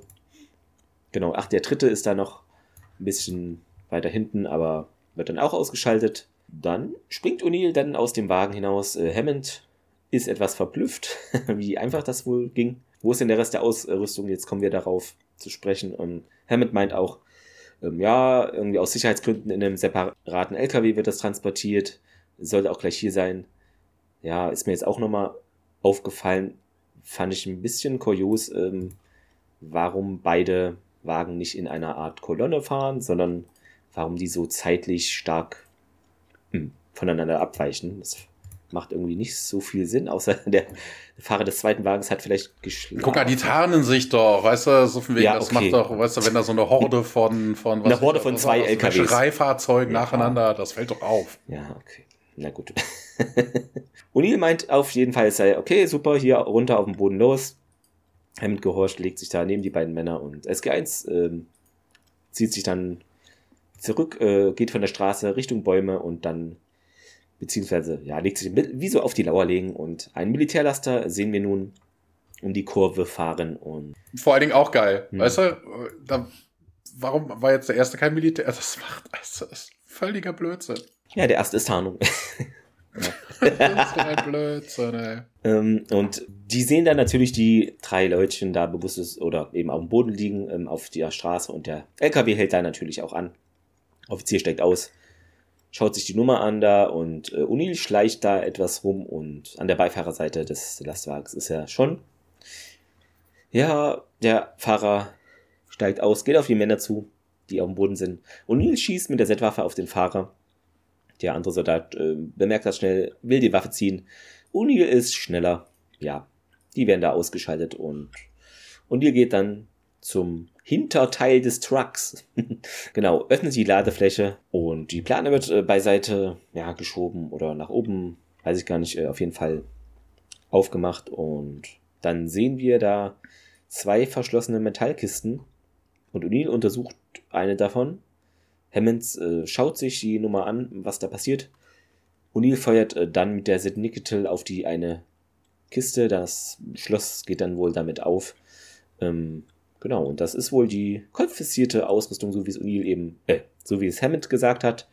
Er zieht den GDO raus, wirft Carter das zu und äh, ja, macht dann, schließt es wieder und äh, ja, habe ich mich jetzt auch nochmal gefragt, warum diese Kisten da, also ich habe so wahrgenommen, dass die ungesichert da einfach auf dem LKW so stehen. Also ich weiß nicht, würde man die nicht irgendwie nochmal mit so fest so Zurgurten irgendwie, weil das, das kann doch auch, wenn der mal stark bremsen muss, dann fliegt es doch auch hinten runter oder so. Fand ich ein bisschen unsicher hier. naja. Mhm. Ähm, aber kann auch sein, dass es festgemacht ist und man sieht es nicht so deutlich. O'Neill, nochmal zu Hammond dann, ja, hier, alles, das ist alles äh, unser Kram, irgendwie will da von natürlich nochmal sicher gehen, dass es komplett ist, das Zeug. Abgesehen von der Strahlenpistole, sagt er. Das sei so, okay. Dann ja, geht er irgendwie vom Wagen ein bisschen weg und dann feuert er, äh, beziehungsweise sagt er noch, seien Sie vorsichtig und er feuert auf die Kisten blaue Energieblitze und genau, feuert so lange, bis eben die Ausrüstung erstaunlicherweise äh, verschwindet. Ja, ja da habe ich mich auch etwas gewundert, dass sie jetzt nur die GTOs mit dem vielleicht kann man ja noch andere Dinge der Ausrüstung noch brauchen, bis man das Gate irgendwie findet. Schrägstrich Waffen, weil die haben jetzt nur dieses Set-Gun. Beziehungsweise, okay, von den Wachen können sie noch die Pistolen jetzt nehmen. Aber das, ja, viel, viel ja. unsinniger ist doch eher, dass er einmal mit dem Ding auf die auf das Schloss schießt und, und ja. ähm, das dann aufgeht. Das, also bitte, das Schloss ist schon tot. Also oder das muss er nicht betäuben. Also, das dadurch ja, dass er die Entladung, wie man sieht, immer über die ganze Kiste rennt, weil die ja aus Metall ist, hätte es dann die ganze Kiste aufgelöst. Also das mit einmal drauf feuern ist kein elektronisches Schloss. Wer weiß. Das, das ist, das oh. ist äh, weil es ja auch äh, Top Secret alles ist, das ist so eine ähm, ja, Versuchsschloss an den Dinger dran. ähm, O'Neill meint, okay, hier, Major, hier, wie heißt es noch? Äh, nee, wie heißt es? Äh, haben Sie hier einen Videoband von der Aktion und, äh, also, wahrscheinlich das, vielleicht meint er jetzt das Videoband, wo die auftauchen, da in der, im Cheyenne Mountain und ja, das sei da mit der Kiste auch, ja, drin gewesen. Gut, haben Sie etwas Bargeld? fragt O'Neill, äh, das sei jetzt hier wichtig ja, fummelt da irgendwie ein paar Scheine heraus. Ja, ein bisschen habe ich hier vielleicht was. Dankeschön. Und entreißt Hemd ein bisschen das Geld. Ich zahle es dir zurück mit Zinsen, sagt O'Neill, dreht sich dann um, geht zum Fahrhaus des Lastwagens. Carter und Hammond folgen ihm. Und Tiak Daniel natürlich auch. Und Carter nochmal dann zu Hammond. Ja, noch eine Sache. Alles, was du hier gesehen, ne, was wir dir hier erzählt haben, musst du für dich behalten. Ne, für den Rest deines Lebens. Uh, und Hammond. Äh, Wobei das ja, ja, auch nicht stimmt. Ja. Ne? Also er muss das ja nur so lange geheim genau, halten, bis, bis SG1 von ja, der Mission ja. wiederkommt genau. oder so. Ne? Also er hat ja, er hat ja was davon gewusst und hat Carter ja den Zettel gegeben. Also spätestens, wenn man Start, wieder da ist, kann man drüber reden. Okay, hier General Hammond, also geht er nochmal auf das, genau. Darauf ein irgendwie, hört sich gut an, sagt der Lieutenant Hammond noch. Was ist, was werden sie denn jetzt machen? Und O'Neill hält, äh, hält so ein bisschen versteckt die Z-Waffe irgendwie äh, dreht sich dann um und dann, ja, nun ist es besser, sie wissen nicht, was wir jetzt tun. Denn sonst, also auf jeden Fall werden wir sie davor bewahren, dass sie von einem Kriegsgericht kommen. Und ja, schießt dann auf Hammond und der wird auch, wie die anderen da, bewusstlos, liegt er nun auf der Straße. Ja, bedauert das wohl etwas, äh, der O'Neill, und sie, wir sollten von der Straße runter eine Interstate finden, meint O'Neill, und schließt diese Nicketel, ähm, dreht sich um und jetzt ist es soweit, dass unser SG1-Team sich in die Büsche haut, äh, in die Bäume da irgendwie. Und sich, sich wie Tarzan von Ast zu Ast schwingen. Äh, richtig, genau, mit Lianen. ja, ähm, wir sind in diesem Wald und ähm, Daniel erkundigt sich dann, was dann jetzt der Plan ist. Und, ja, was ist wohl der Plan? Und Nils sagt dann auch, das da geht finden. Ja, aber wie ist denn der Plan? also, ja. Und Daniel sagt dann, ja, simpel und einfach, ne? Also elegant in seiner Einfachheit, ja. Ja, und was ist, wenn wir nicht, also Daniel hat's da in dem Moment, ne? Find the Stargate, find the Stargate. Äh, was ist, wenn wir das Stargate nicht finden? Oh, wir können immer noch in die Antarktis? Ja, cool, sagt Daniel, in der Antarktis. Geiler Plan. Also er freut sich wirklich, man sieht sie mal an. ja, Tiak dann, ja, aber Stargate, wie kommen wir dann in die Zukunft? Und und hier, ey, das, ich hätte erwartet, dass das vom Carter kommt, ne? Neil sagt, hey, da steht doch alles auf der Notiz drauf. Und ähm, na, Carter gewandt ja richtig. Äh, äh, nein. Wie? Nein, Sir. Und ja, keine Ahnung. Da steht da irgendwie nicht drauf. Also jedenfalls nicht explizit. Und äh, ach so, er hat die Notiz noch nicht gesehen. Das fällt mir jetzt ja, erst stimmt, auf. Genau. Deswegen. Äh, und hier guckt auf die Notiz, die Herr Carter ihm reicht. Und da stehen nur zwei Daten, diese Daten drauf. Und äh, das Zettelchen wird weitergereicht. Und äh, ja, keine Ahnung, vermutlich genauso kryptisch gehalten, damit man nicht nichts riskiert, die Zukunft irgendwie zu verändern. Und ähm, 10. August, das ist aber sehr kryptisch. sagt, Mit so einer ungenauen dumm. Zeitangabe, 9.15 Uhr. Auch dumm, ey.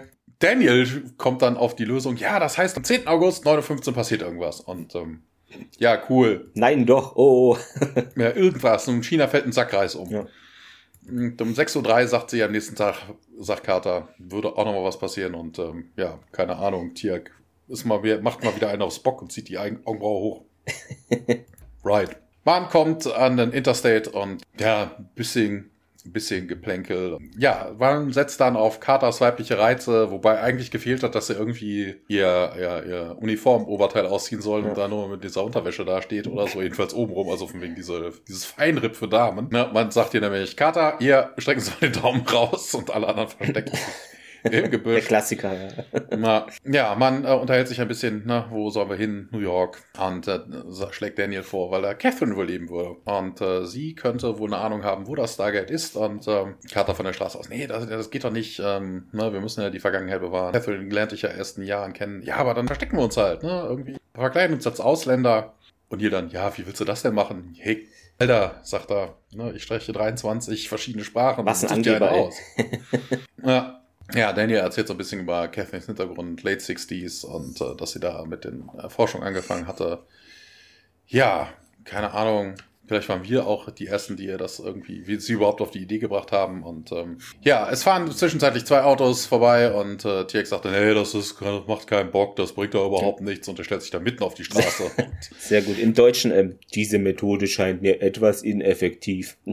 Ja, yeah, gesagt ja. auch, this method, this, this method genau. appears to be ineffective. Und äh, man schreit noch hinterher, Tiag, Tiag und äh, ja, dann kommt so ein typischer Hippie-Wagen an. Der hält dann auch und ähm, die ja gesagt haben, dies, das ist effektiv O'Neill. Und ähm, ja, die Tür geht auf und da sitzt ein junger Mann und ein Mädel drin. Und ähm, der Typ wird gespielt von Alex Saha. Man hat ihn überhaupt nicht erkannt. Der hat zu der Sex gespielt. Ja. Vor allen Dingen sehr lustig, so wie der Typ aussieht, auch mit den gewellten Haaren und mit der Brille. Also das hätte eigentlich auch noch so ein Cameo-Auftritt von, von, äh, von Michael Shanks sein können. Ja, weißt du, das erinnert, also, weißt du, er hätte einfach sich nochmal selber spielen können, so in der Richtung, bloß noch ein bisschen aufgemacht mit gefällten Haaren. Also das von, von der Art und Weise, das wäre so eine typische Daniel-Rolle gewesen. Ja. Und, und der Wagen, äh, muss man vielleicht dazu sagen, also ist auch so eine, ja, wenn nicht kleinen Bus, auf jeden Fall mit viel Platz. Ja, so ein VW Bulli genau, halt. Ne? Ja. ja, Typ drin beschwert sich auf jeden Fall, hey, wir hätten doch eh angehalten, also ein typischer Kiffer, ne? Dreadlocks und hast du nicht gesehen. Hey, hier, wir haben, wir haben Gas Money. Wo, wo geht's denn hin? Ja, hier, New York, großes Konzert. Ja, cool. New York. Wahrscheinlich Woodstock, ja. ja. Spring's rein. Ach so, genau. Das Mädel wird gespielt von Amber Rottel, äh, Roth, Roth, Roth, Rothwell. Einmal First Wave, einmal Andromeda, einmal Akte X, einmal Battlestar. Insgesamt hat sie aber nur in zwei Dutzend Sachen mitgespielt. Ja. Eher kleinere Rollen, also. Ja, hab ich auch nicht so erkannt. Ja. Der Typ, der sich als Michael vorgestellt hat, ne, sagt dann auch hier zu O'Neill dann, komm hier, setz dich doch neben mich, Bruder. Hm, genau, setz dich zu mir, Bruder, ja. Äh, cool, cool. Zu, und ähm, Ach Quatsch, das sagt er gar nicht zu, zu Tier. sagt genau. das zu Tier. Ja. ja. Tier setzt sich dann dahin ne, und ja, dann stellt er sich dann auch vor, ja, ich bin Michael und äh, Tier dann in seiner bekannten Liebeswürdigkeit. Ich, äh, I'm not at the liberty to reveal my identity. Und ja, cool. cool. also, ja, und äh, die wilde Fahrt geht los. Genau, wir sind hinten im Hippiebus. Ja, was geht denn da vor sich? Carter O'Neill und äh, ja, äh, das Mädchen, die Frau da sitzen mit Daniel zusammen auf den Bänken, äh, den Seiten des Busses. Das Fahrzeug wackelt äh, hin und her. Genau, keiner sagt irgendwie was, ne? Das Mädchen da, sie lächelt ein bisschen aufgeregt. Äh, fast verträumt irgendwie und ja, O'Neill und Carter lächeln leicht zurück. Daniel sitzt direkt neben ihr, erwidert das zaghaft. Ähm, ich glaube, jeder ist sich da gerade unsicher in dieser Situation. Hallo, meint ähm, Daniel. Jenny heißt sie ähm, auch. Ja, hallo. Na, na, was habt ihr gemacht? So, weil, ne, haben ja so wie Militäruniformen an oder so, wirkt ein bisschen, vielleicht auch auf sie ein bisschen merkwürdig, dass die da so trampen. Daniel schaut ein bisschen zu Jack, ne? Äh, ja, nö, gar nichts haben wir getan. Die ist ein bisschen verwirrt und äh, ein bisschen blass wird sie und ja, sie erkennt also wohl, dass, dass die Frage, also beziehungsweise O'Neill erkennt nun, dass es eben diese Frage abgezielt auf diese Uniform, das ist ja schon sehr militäruniformmäßig, was sie anhaben, sind ja auch welche, na klar. Und O'Neill meint dann, äh, nimmt darauf Bezug, äh, ja, wir haben ein kleines Problem mit dem äh, Establishment. Aha, ja, äh, sie kann das natürlich gut nachempfinden. Und Carter meint auch, ja, also es wäre super hier, ne? Irgendwie, wenn ihr uns bis New York bringen könntet. Und Jenny findet irgendwie Carters Frisur super gut. Was, was ja, irgendwie, die ist offensichtlich stoned. Also ja, ich wollte sagen, was ich sehr so. interessant fand, weil das ist einfach nur der, ein Wuschelkopf. Wahrscheinlich sieht Samantha Carter so aus, wenn sie gerade aufsteht, oder? Also deshalb hat mich ein bisschen gewundert, aber okay. Wahrscheinlich mag sie diesen Look, weil er nicht so gleichförmig ist. Ähm, O'Neill dann zu Michael. Ja, hier, wir könnten billige Klamotten gebrauchen. Und äh, gibt es da irgendwie einen Laden für, können wir da hinfahren, das wäre doch ganz gut. Immer noch im Inneren des Busses, ne, der Michael nickt, ja, kein Problem. Und der unterhält sich, also er fährt immer noch und unterhält sich mit Tirk, der ja vorne sitzt. Ähm, also hier dieses Ding da, macht so eine Kreisbewegung mit der Hand, deutet auf Tirks, äh, ja, Tätowierung.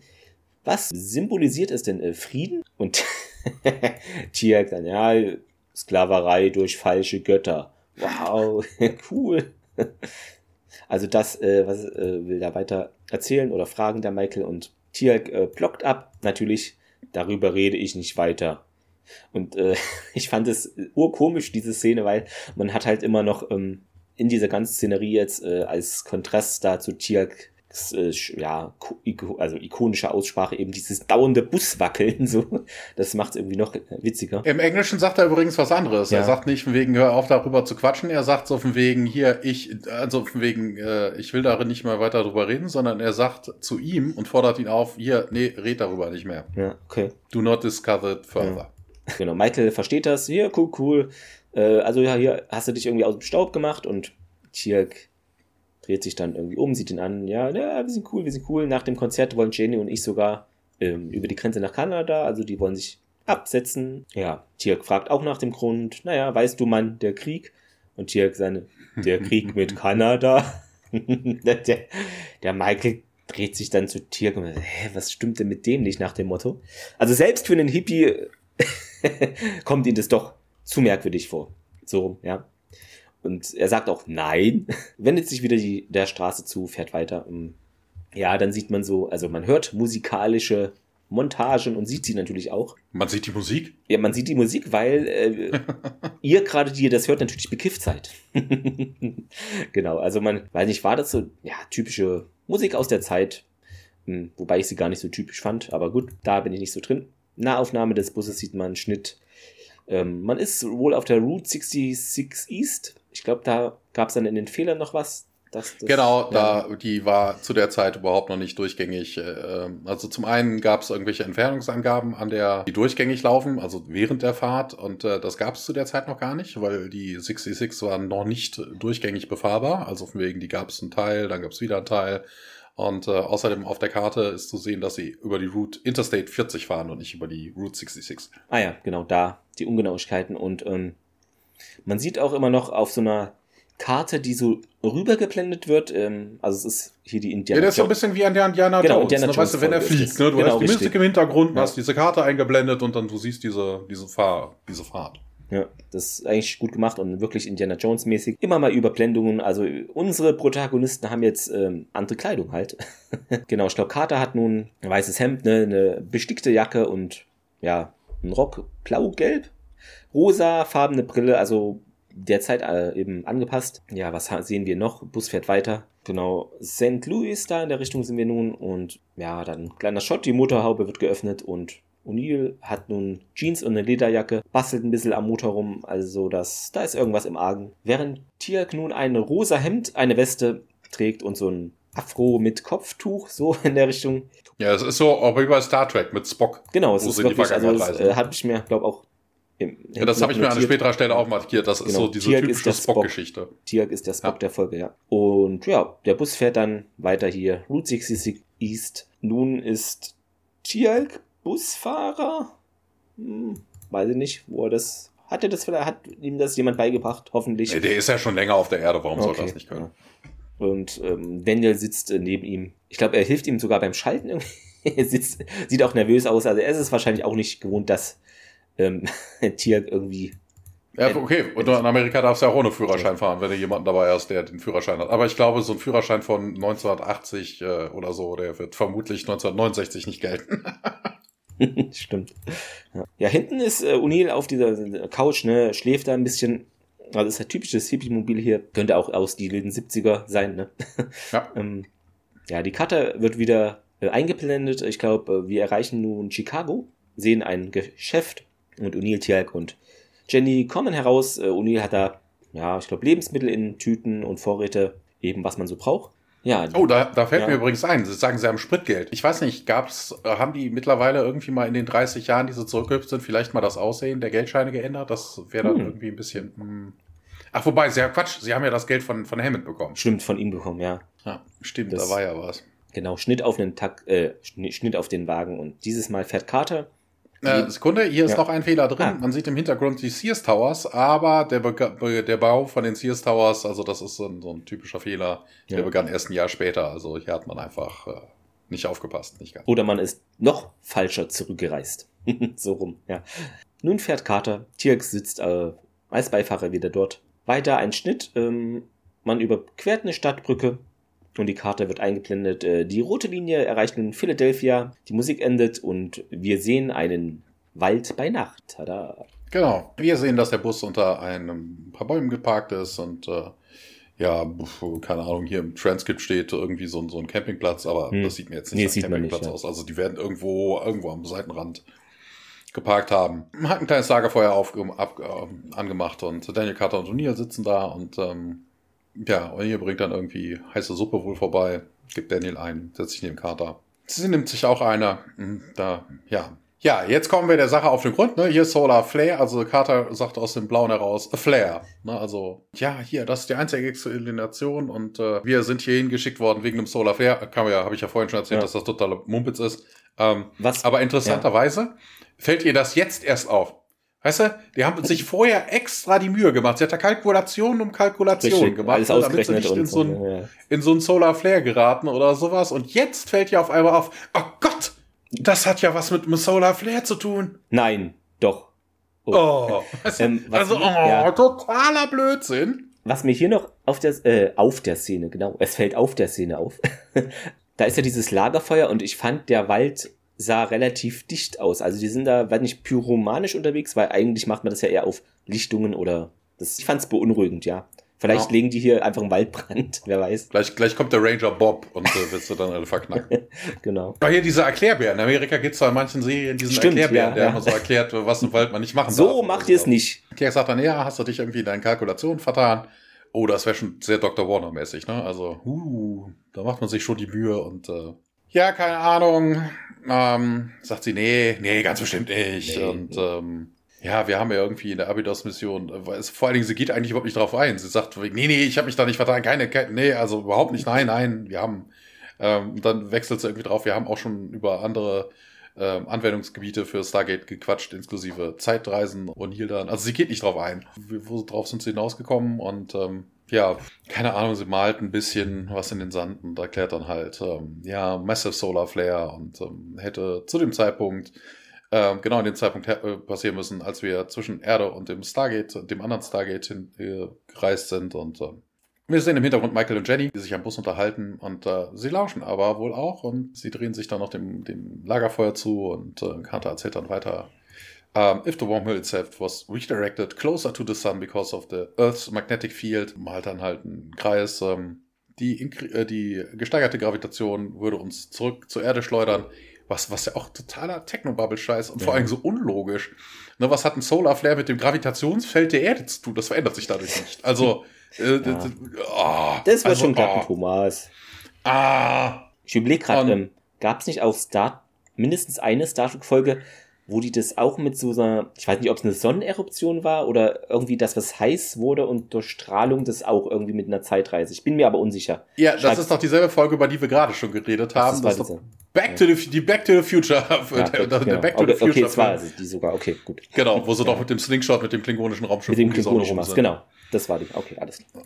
Ja, das ist die Folge, wo Spock sich auch dieses Bandana um den Kopf windet. Genau, ähm, zurück in die Gegenwart, ne? Star Trek 4. Ja, ja, ja genau. Back, Back to the Future, ne? Gibt auch zweiten Teil davon.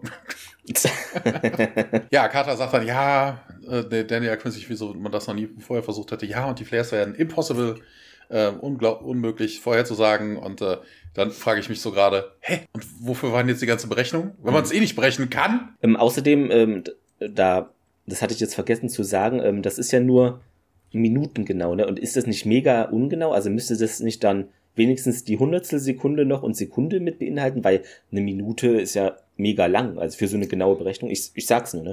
Äh, ja. das ist aber, das sind ja aber Partikel, also das ja. ist ja Masse, die rausgeschleudert wird, diese Flares. Na, also wegen, da wird ja Sonnenmasse ja. davon geschleudert. Die bewegt sich natürlich nicht mit Lichtgeschwindigkeit. Also das ist außerdem totaler Blödsinn. Man kann natürlich Flares vorhersagen mit irgendwelchen Peris äh, Periskopen, wollte ich schon sagen, Teleskopen. Ja. Mit so einem U-Boot ja. tauchst du auf. Oh, eine Sonnenfinsternis. Ja. Nee, das kannst du sehen. Die Sonne ja. verändert an dem, an dem äh, Ort dann einfach ihre Farbe und das kann man vorhersagen, dass da was kommt. Ja, aber wie kriegen wir uns da nach Hause, wenn wir das nicht vorhersagen können? Ja, doch, hier, steht doch da.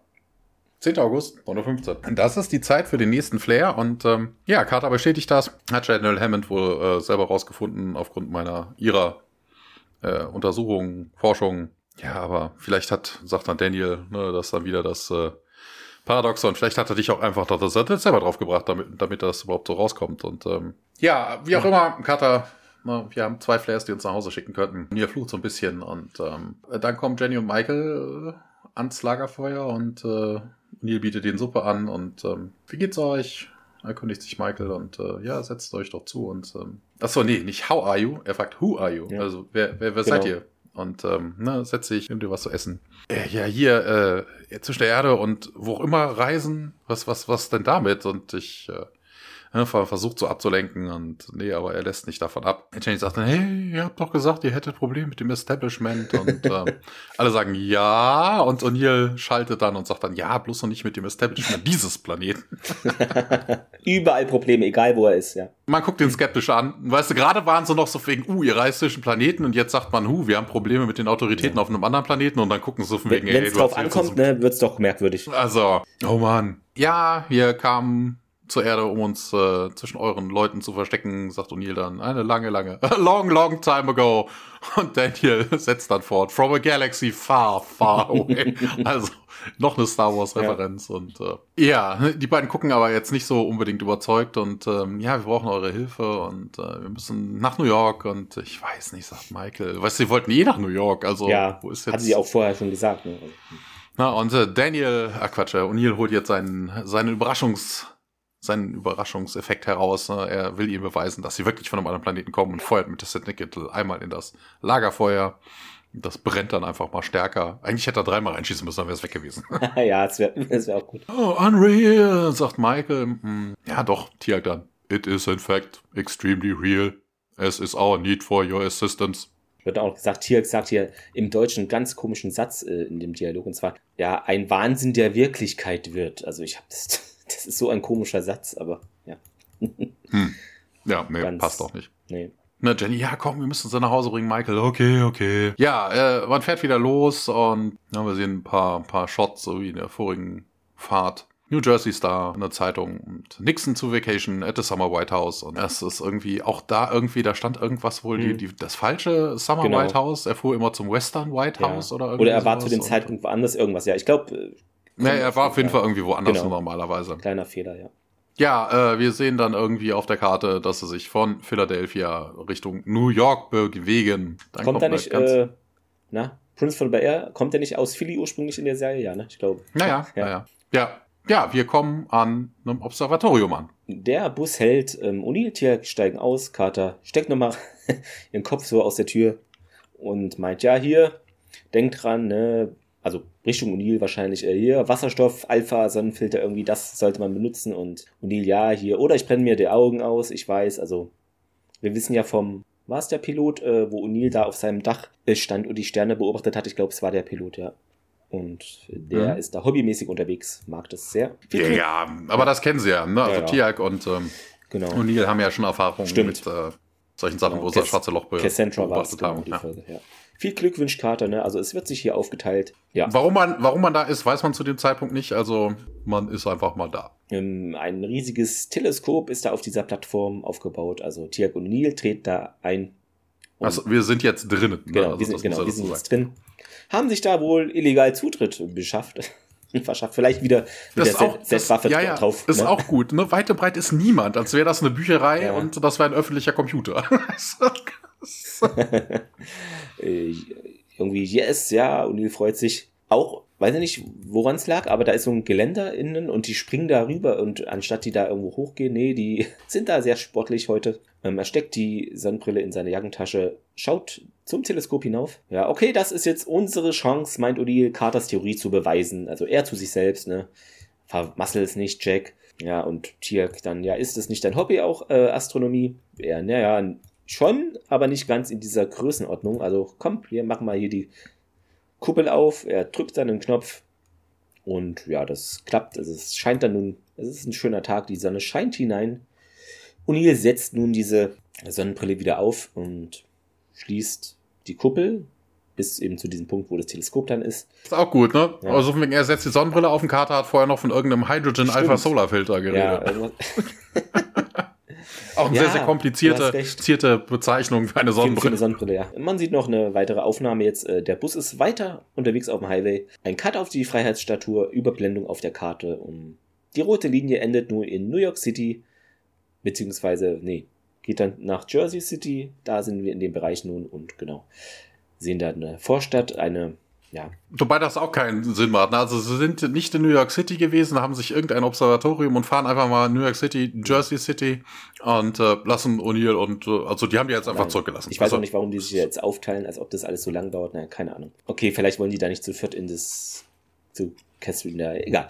Wir sind nun da vor Catherines Haus. Das wurde ja irgendwie so ausgetüftelt, dass das so eine Art Plan sein könnte, dass man die befragt.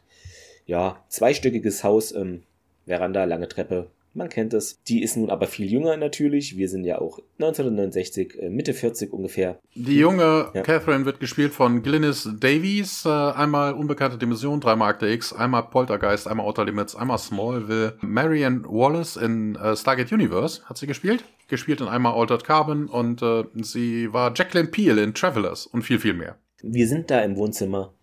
Ja, natürlich ähm, von den Outfits her sind sie immer noch so jetzt angepasst, äh, nicht mehr Militäruniform. Daniel hat sich auch die Haare so zurückgekämmt. Fand ich vom Look jetzt nur ein bisschen äh, ja, schnöselig, lackaffenmäßig. Falls das der Fachbegriff für solche Menschen mhm. ist. Aber wirkt so, ja. Was äh, natürlich auch zu seinem Akzent gleich passt, finde ich. Catherine meint, ja, hier, mein Vater hat nie gesagt, dass Andrek Gruber einen Sohn hat. Hans Kuber. Äh, Vor allem Andrek ist jetzt auch eher ein ungewöhnlicher ja. deutscher Name. Also wenn dann Andrek. Klingt eher polnisch irgendwie Andrek oder sowas. Ja. ja. Genau, und äh, ganz fand ich auch interessant, ne? Daniel hat wohl im Original, das wirst du jetzt gleich sagen, deutschen Akzent. Ich weiß nicht, ist das so? Ja. Und äh, hier in der deutschen Variante Lokalisation hat dann einen komischen äh, französischen Akzent. Wobei sein Akzent ist nicht das Einzige. Also von wegen, es ist auch im Englischen ist es merkwürdig, weil mhm. er versucht halt äh, dann irgendwie einen deutschen Akzent reinzubringen und nuschelt die Worte halt so ein bisschen. Okay. Ne? Wenn und äh, wer, wer still working together so. und hast du nicht gesehen. Nicht Aber dann Deutsch. sagt er, manche Worte sagt er dann trotzdem in Deutsch. Ah ja, okay. Na, also ja. mein und dein. Weißt du, wo ich mir dann denke, so von wegen, hey, die komplizierten Worte kriegst du auf Englisch hin, zum deutschen Akzent, aber die einfachsten. Er hat nur die schweren Dinge gelernt, ja. Oh Mann. Was die ganze Nummer hier in dieser, äh, in dieser Szene noch äh, verkompliziert, also oder noch kurioser macht, ist, dass aus dem Nichts nun teilweise bei mir jedenfalls englische Untertitel erscheinen. Ich weiß nicht, in der Originalversion Kam dann bei dir auch englische Untertitel oder war das ganz normal, ging es weiter einfach? Da, ich habe keine Untertitel an. Achso, okay. Nee, ich hatte ja auch also, Catherine, also es wechselt stellenweise, weil Catherine spricht ihn stellenweise auch auf Deutsch an, also mindestens. Okay, weil bei mir ähm, waren Untertitel. Ich also, hatte die auch gar nicht aktiviert, aber sie kamen automatisch praktisch. Das ist in, schon ja, reinge... Also ein Satz sagt da, Daniel sagt auch irgendwann einen deutschen Satz dazwischendurch, ja. aber im Normalfall unterhalten sie sich auf Englisch. Ah ja, also. das war hier eine bemerkenswerte Stelle nur. Ja, hier... Ähm, keine Ahnung, weshalb ich, ähm, ich war hier noch ein kleiner Junge, als sie zusammen waren. Wird gesagt, genau. Und er und Carter setzen sich da auf die Couch, also sitzen noch gar nicht. Ich dachte, die sitzen schon, ja. Catherine gegenüber, ja. Und Daniel, nun, mein Vater sprach aber auch oft hier von deinem Vater. Einer der wenigen Menschen in der Welt, denen er vertrauen konnte, will hier natürlich Vertrauen gewinnen. Und bevor wir fortfahren, meint Catherine, ja, was war so wichtig, dass es nicht am Telefon hätte besprochen werden können? Daniel und Carter tauschen Blicke aus. Mein Vater, sagt Daniel, glaubte, dass in der Nähe der Ant äh, in der Nähe des Artefaktes, das eben dein Vater acht, äh, 19, 1800, 1928 entdeckte, noch ein weiteres Artefakt wohl sein muss. Ja, wir sehen ein Dienstmädchen, was hereinkommt und Tee vorbeibringt, stellt es ab und Catherine schaut ein bisschen nervös. Ja, was weißt du davon, sagt Catherine. Genau, das sagt sie äh, im Englischen auch. Also von wegen in der englischen mhm. Fassung sagt sie auch, was weißt du davon? Also sie spricht dann wirklich Deutsch. Ah ja, ja Daniel dann irgendwie meint, ja, in der Notiz wurde es als Tor zum Himmel bezeichnet. Catherine kennt, äh, also die Antwort erkennt sie als irgendwie richtig oder das ah, könnte hinhauen. Lehnt sie sich zurück, ist immer noch nervös, blickt auf das Dienstmädchen, das da noch Tee einschenkt. Und irgendwie, man hört dann ihre, also Catherines Katze miaut ein bisschen im Hintergrund. Daniel meint dann, ja, das Fragment irgendwie auf der Steinplatte, was gefunden wurde, mit einigen derselben Zeichnungen wie eben hier, das sei vor all den Jahren entdeckt worden und. Das sagt er eben in der englischen Originalfassung auch auf Deutsch. Ja. Und dann wechseln sie wieder zum Englischen. Das ist schwierig, ja. Wir haben ein Fragment eines Decksteins, genau, hier steht auch Übersetzung gefunden. Ich glaube, wahrscheinlich der Untertitel war es hier, das einige der Markierungen die des vor vielen Jahren entdeckten Steins aufweist. Aber darunter befand sich nichts, genau. Dienstmädchen ist nun fertig mit der Tee-Einschenkerei und geht. Auch geil, dass sie einfach dieses ja, geheime Zeug da, aber ah, wahrscheinlich, weil kriegt hier eh da alles mit. Und Catherine fragt dann eben, ja, haben sie jetzt nun das Fragment da gefunden und darunter nichts? Nee. Und Daniel dann weiter, ja, das Artefakt wurde wohl schon entfernt. Catherine frustriert, äh, na, wir wussten schon immer, dass es wohl ein zweites Gerät geben musste, was, also, oder womit man diesen Ring kontrollieren kann. Carter nippt am Tee und Catherine nimmt sich auch eine Tasse. Peinliche Stille äh, kehrt ein kurz. Daniel ist nun klar, dass die Angelegenheit hier Höchstmaß an Anstand erfordert. Nicht, ob das richtig übersetzt wurde, wahrscheinlich an vielleicht Direktion, äh, Diskretion oder so. Catherine meint ja, ihr Vater habe damals erklärt, ähm, dass diese, was für seine Arbeit, äh, also er hatte erklärt, was er da 45 gemacht habe, habe das irgendwie Daniel, wurde das ihm gesagt. Und Daniel sagt, nee, naja, nur, dass das amerikanische Militär irgendwie den Eindruck hatte, dass das von deinem Vater entdeckte Gerät ja irgendwas Militärisches vielleicht irgendwie ja, Nutzen haben könnte. Und ja, wurde dann zur Geheimhaltung verpflichtet, wie es so ist. Äh, ja, Catherine nun, ja, es gab dann einen Unfall und Daniel führt dann das sofort, aha, ja, hier, Ernest Littlefield, genau, und Catherine weiter, ja, als der Krieg zu Ende war, wurde mein Vater und mir gesagt, man dürfe nicht mehr darüber sprechen, ne. Es wurde dann einfach irgendwo eingeschlossen. Wohin? fragt Daniel und naja, Catherine meint, eine alte Waffenkammer in Washington DC setzt wohl Staub an, aber es sei sinnlos, da nicht mal das Militär diese Existenz kennen würde. Ja, aber da, dafür weiß es schon relativ viele Details, ja. Nee, ähm, im Englischen, also ich weiß nicht, ob es ein deutschen Übersetzungsfehler ist ja, oder ob du es falsch sein, zusammengefasst hast, weil hier steht im Englischen, das Militär würde seine Existenz bestreiten. Also das Militär weichen davon, aber natürlich ja. natürlich Denial. Ne? Ach doch, hier steht's, ich habe es falsch gesagt, genau. Nicht mal seine Existenz anerkennen, genau. Noch eine Pause, die Katze miaut wieder, ne? Wissen Sie, welche Waffenkammer und ja. Dann fehlt mir hier irgendwie was. Der letzte Satz, glaube ich, der Szene. Ich weiß nicht warum. Bei nee, would you know which armory? Das ist der letzte Satz. Ah ja, weil bei mir ist hier komisches. Komisches im Textdokument. Egal. Äh, dann springen wir zum Observatorium wieder rüber. Genau. Es ist wohl gleich soweit. In ein paar Sekunden würden wir wissen, ob man zurückgehen kann, sagt O'Neill. Und ähm, ja, was ist, wenn nicht? fragt dann Tia. Ja, dann bleiben wir halt. Und äh, okay, Showtime. Er guckt durch und sieht den Solar Flare und sagt dann, cool, 6.03 Uhr zu PM tomorrow. Da gehen wir nach Hause. Tia knickt und grinst sogar ein bisschen. Also er scheint sich schon zu freuen. Die Mode 1969 scheint ihm nicht so sonderlich zuzusagen. Und hier und Tiak äh, kommen aus dem Observatorium und äh, der Bus kommt dann auch dazu. Ja, man springt dann rein und äh, Daniel und Carter warten auch schon. Und äh, ja, wie geht's dann weiter? Ne? Theorie confirmed. Und äh, dann, wo müssen wir denn hin für den morgigen Solar Flare? Fragt dann O'Neill und Daniel hat, äh, gibt dann auch sein Wissen Washington DC und äh, ja, Highway, wir sehen wieder diese Karte, New York, Washington, Carter fährt, Tiak sitzt vorne neben mir und ja, wir sind fast da, wir sind fast da. Ja, äh, wir sehen hinten Michael und Jenny. Ja, man will sich von ihnen verabschieden. Ne? Ein paar ja, unbelievable groovy, sagt Daniel, wären sie gewesen. Und äh, ja, die Leute und dann machen sie ihre Story auch weiter. Ne? Die äh, Leute auf unserem Planeten werden euch extrem dankbar sein und äh, nicht das Establishment, nicht das Establishment natürlich, sagt O'Neill. Ganz wichtig. Ähm, wobei das auch albern ist, dass, weißt du, wenn ich, wenn ich jetzt denen erzähle, also ich bin vor dem Establishment dort geflohen. Wenn ich jetzt sage, ich muss zurück, heißt das ja eigentlich, das Establishment ist nicht mehr da. Ja, vielleicht Revolution. Also, ja, ist irgendwie. Hm. Ja, Michael, wir wollen aber mit euch kommen. Können wir nicht machen. Ja, aber ihr schuldet uns was. Ja, ja, tun wir, aber sogar eine ganze Menge. Aber ihr müsst hier bleiben. Glaubt mir, das ist eine großartige Zeit. Und ja, Jenny sagt dann, hey, Michael wurde eingezogen. Ne, also deshalb. Ja, Wobei auch das kein Grund ist, sie jetzt mitzunehmen, weil die wollten doch eh nach Kanada. Ja, vielleicht noch weiter weg. So sicher ist sicher. Ne? ja. Ja, wir wollten nur noch zu diesem einen Konzert und dann Kanada. Michael sagt, ich will niemanden töten und ähm, O'Neill dann Michael und äh, keine Ahnung, was Carter sich da vorstellt, was, was äh, O'Neill jetzt irgendwie sagen würde, nee, du kannst ihn nicht sagen, du kannst ihn nicht sagen. Mhm. Er muss das selber irgendwie für sich entscheiden. Und ähm, ja, Carter sagt dann, ja, wir werden von hier aus gehen und ähm, got to go. Er sagt, into the slide und man verlässt den Bus und wir wechseln in dieses in die besagte Armory. Uni Tierk, äh, also beziehungsweise wir wechseln nicht rein, wir sind davor. davor. Wir sind ja gerade davor angekommen. Alle und, steigen aus. Jenny folgt und ja, will nochmal mit Carter sprechen. Ähm, was habe ich hier mir aufgeschrieben? Ach so, die, genau, die parken mit dem Reisebus echt volle Kanne davor es geht einfach nicht auffälliger, habe ich mir notiert, ja. genau. Das Geheimnis. Ja, ist ja erstmal ein Militärgelände, ne? Also ja, das macht ja nichts, da kannst du ja parken, wie du willst. Also wäre das jetzt in der absoluten Einsamkeit, ja, aber okay. das ist ja irgendwo in Washington. Jenny führt nochmal aus, ja, das Geheimnis ist bei uns sicher hier, keine Angst, Carter umarmt sie und ja, wissen wir, wissen wir, danke, danke, hier, passt auf euch auf und Carter folgt Rest SG1.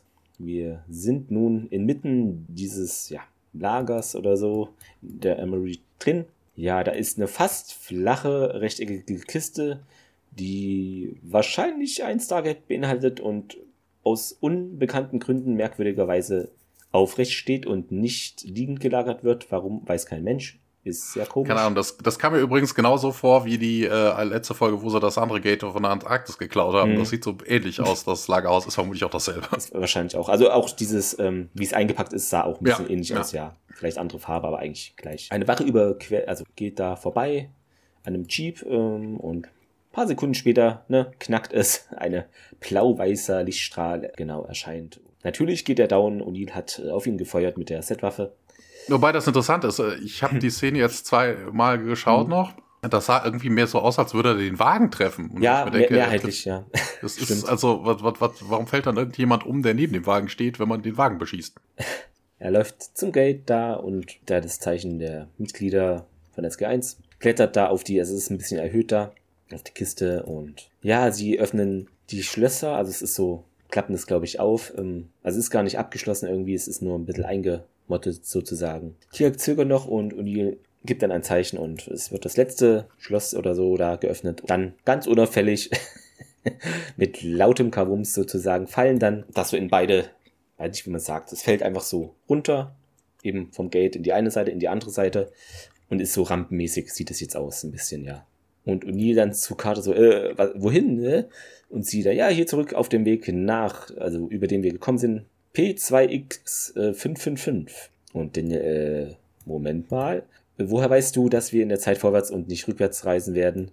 Naja, hier sagt sie, Hammond hat ja uns äh, diese, dieses Mal die Eruption auf der gegenüberliegenden Seite der Sonne so rum, die da gewählt wurde, irgendwie das mit dem Rotationsdifferential Technobubble der Sonne uns vorwärts statt rückwärts schickt, das hat er wohl da im Blick gehabt. Ge genau, vor äh, allen Dingen, jetzt hieß es ja auch, wenn das am Differentialspotenzial der Sonne liegt, äh, dass man irgendwie rumfliegt oder so, durch die Zeit fliegt. Was hat das jetzt mit den Flares zu tun? Nix. Ja, ist nochmal neue Technobubble, die aufgemacht wird, weil wir hier zu wenig hatten in der Folge. Aber man müsse Hammond vertrauen. 15 Minuten hätte man noch auf der Uhr für diese Sache. Energiequelle haben wir noch nicht gefunden. Man brauche wohl viel Energie. Äh, fragt auch Unil gereizt gereizt. Ähm, und ja, man sieht dann ein Kabel irgendwie mit dem leuchtenden roten Chevron links unten. Also das wird nun in Angriff genommen. Strom brummt darum und die Kamera folgt dem Kabel über Kisten und das Kabel geht eben an so, ich glaube, es war ein Laster, äh, Militärlaster. Und Neil sitzt da am Lenkrad und lässt den Motor an, beziehungsweise aufheulen, der ist schon an und. Das ist auch totaler Blödsinn. Weißt du, die brauchen riesige Mengen Energie. Weißt du, Hammond hat ja noch schon mal erzählt, dass das so, so viel, wie viel das kostet, auch diese ganze Energiegeschichte, das braucht riesige Mengen. Und auch die einzige Folge, wo wir das bis jetzt noch anders hatten. Zerstörerin ähm, der Welten. Genau, Zerstörerin der Welten. Ähm, da hat das ja mit einer Fusionsreaktion. Ja, genau. Geklappt, ne? Also von wegen im Kleinen, dass du da wirklich auch haufenweise Energie rauskriegen könntest. Also, dass das jetzt mit einem Dieselmotor funktioniert, ist, ach, totaler Blödsinn. Das ist auch so ein streng geheimer 1969er Fusionsdiesel. Reakt. Ach so, ah, ah, okay, ich verstehe. es ist, ja, wie mit diesem Schloss, was man durch die Setware aufkriegt, ja, so ähnlich. Oh Mann. Genau. Weiter so, Carter ist begeistert. Es scheint zu funktionieren. Aber natürlich äh, kriegt das auch ein Wachmann außerhalb ähm, mit, also der draußen ist. Der hört dann natürlich diesen Krach. Chevron 7 wird nun einge, eingerastet und aber wir haben keinen Chevron Guy, der es uns sagt, ne? Aber man sieht es. Ja. Genau. Aber noch nicht alles ist, ist noch nicht alles komplett eingerastet das Skate äh, brummt auch ein bisschen laut und äh, ja, Tirk und Daniel springen da rum, bevor eben das Wurmloch aktiviert wird. Die wollen dann natürlich nicht davon getroffen werden. Dann kommt eben diese Wache auch die Seitentür hinein, sieht dann dieses waberige Gate, wie man es eben gewohnt ist, stürmt dann hervor, zieht eine Waffe aus dem Hafter, ist erstaunlicherweise, ich glaube, es waren, ja, na, was hatte ich, wo hatte ich es mir notiert? Ein Revolver oder so? Ich weiß nicht, hatten da 1969 noch Militärs so Revolver. Ja, klar. Ja. Also auf jeden Fall Handfeuerwaffen. Ja, genau. Ja, ist natürlich jetzt nun schlecht. Letztes Chevron rastet ein, genau wie gesagt, Wormhole äh, bildet sich. SG1 äh, begibt sich nun auf diese, in Anführungszeichen steht es ja auch Rampe, die eben durch das Umkloppen von diesen Behälter, ja, wo es die das Gate drin war, äh, entstanden ist. Ja, der Waffenmann hier stehen bleiben, zielt auf die. SG1 dreht sich um und da kommt noch eine Wache irgendwie hinein, die ist oberhalb, also es ist wie so ein ja, Geländer und Treppenaufgang. Ja, wir sollten gehen. O'Neill will weg. Der zieht auch die Waffe. Diese zweite Wache. O'Neill stürmt auf die Kisten zu, öffnet die Z-Waffe, feuert auf den Wachmann über ihn. Rest SG1 geht in Deckung hinter irgendwelchen Kisten. Die Wache fällt und der andere Wachmann im Suchdeckung hinter einem Jeep feuert dann auch auf SG1. O'Neill feuert zurück und durchlöchert den Jeep mit Energie und ja, die Wache wird da irgendwie auch von getroffen, fällt rückwärts zu Boden. Das Timing muss exakt sein, sagt Carter. Nur noch ein paar Sekunden. Hm, also los, Wobei das auch geil ist, weißt du, so von wegen, da steht, da, da steht auf dem Zettel ja keine Sekundenangabe, Das- das sondern ja Minute. genau. Also Das das ist- ist, totaler Blödsinn. Außerdem hat jetzt auch Helmut, äh, weißt du, er hätte am Anfang gesagt, hier Uhrenvergleich oder sowas, ne? Wie das Ja, beim Militär ja auch schon mal vorkommt. Das wäre unauffällig gewesen, gewesen, aber wir hoffen, es geht gut aus. oh Mann. Der obere Wächter erholt sich komischerweise so schnell, relativ schnell. Der geht dann zum Jeep äh, zurück. Carter steht auf und macht sich auf den Weg zum Gate. Daniel und Tialk folgen. Der obere Wächter da schießt nochmal auf sie, scheint sich zu treffen. O'Neill schießt ein paar Mal auf den. Und das Geländer wird nun nochmal unter, irgendwie unter Strom gesetzt und ja, der gerät ins Wanken der Wächter oben und ist jetzt wohl erstmal ausgeschaltet. O'Neill rennt zum Gate, springt hinein, während die, beziehungsweise der ist es ja eigentlich nur noch, der eine Wächter weiter schießt. Ja. Wir sehen nun ja dieses Transit, äh, ihr wisst, was ich meine, vielleicht. Ähm, und dann das Geld auf der anderen Seite.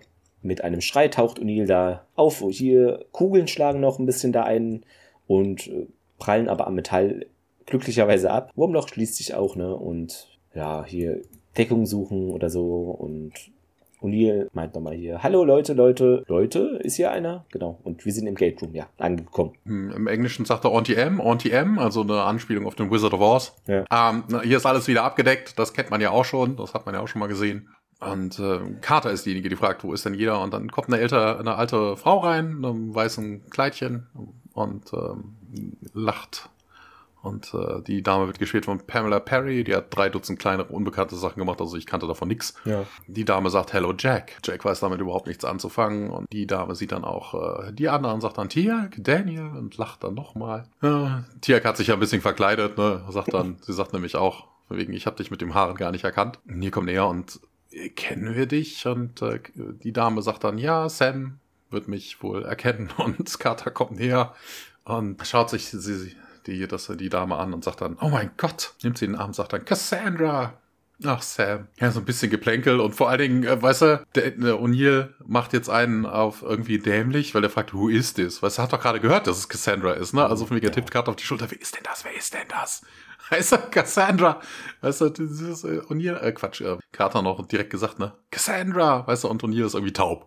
Also, keine Ahnung. das scheint mit den grauen Haaren zu kommen. Ach, vielleicht hat er auch ein bisschen Substanzen ähm, probiert, die in diesem Ach so, ah, ah, ja, okay. vielleicht. Ja. Okay. Ähm, ja, was mir hier an dieser Stelle übrigens, also komm, kann ich gleich nochmal zu erzählen. Ja, aber sie ist doch 13 Jahre alt, ja. Cassandra sagt dann, nee, nicht, nicht immer, nicht mehr. Ich habe euch mein ganzes Leben erwartet. Ähm, ihr habt das Stargate ein paar Sekunden zu früh betreten. Also hat euch der Flair in die Zukunft geschleudert. Wobei Carter ja vorhin erklärt hat, also dadurch, dass es auf der gegenüberliegenden Seite ist, hat sich das Differential der Sonne genau. verändert. Also, oh, totaler Blödsinn. Also diese Techno-Bubble, das macht überhaupt keinen Sinn. Ja, woher wusstest du, dass du herkommst? Ja, als, äh, ne, Sam hat mir das erklärt, als ich älter war. Ja, dass ich dann euch nach Hause schicken sollte. Und äh, hätte ja auch sonst wer sein können. Also, Ja. ja, hier, Carter, das, ja, es gibt so viel. Wir müssen, äh, ne, Cassandra sagt dann, ihr müsst jetzt auch direkt wieder los. Also so ein Zufall, also so ein Zufall. Also da kommt man zufällig zu genau demselben Moment rein, wo fünf Minuten später der nächste Flair geht, der nach Hause, also, ach, totaler Blödsinn. Hm, Ja, ja, keine Ahnung, ich würde gern mit euch noch Zeit verbringen, aber das funktioniert halt nicht. Und Cassandra sagt dann auch zu Carter, die dann, na, hier, nee, ich kann euch nichts sagen. Und Carter nickt dann, ja, und ähm, Cassandra hat irgendein Handgerät irgendwie auf dem, auf dem, auf der Hand. Und, Sie ist äh, eine Gur-Ult, Achtung! Genau.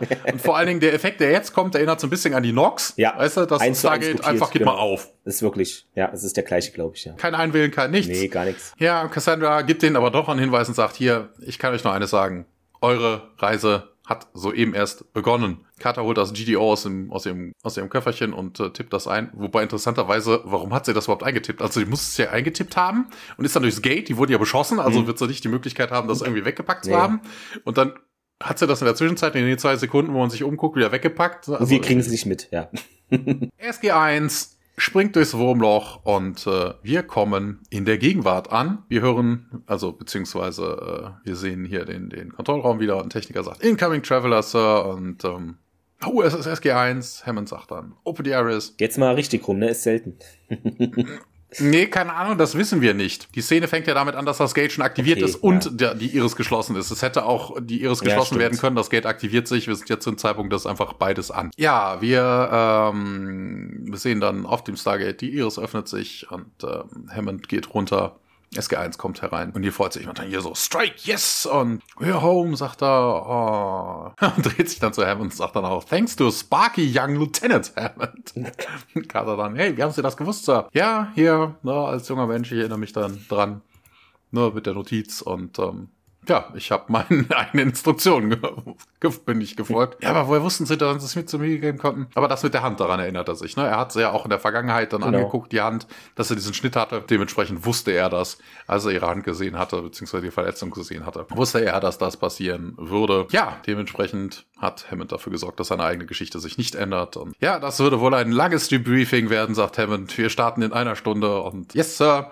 Und Hammond sagt dann, oh, by the way, Colonel, mit Zinsen schulden Sie mir 500, nee, 593 Dollar und 50 Cent. Und, und hier bestätigt nochmal grinsend, yes, sir, Sind's fade out. 539 Dollar und 50 Cent? Ah, 39, ja, ja, ja hast recht. Ja, genau. ich, Hätte auch sein können, dass es falsch ja. rum ist im Deutschen ja, und Englischen. Ja, alles gut. Genau. 539 Dollar, 50 Cent. ja, na, ob er die so wiederkriegt, bin ich gespannt.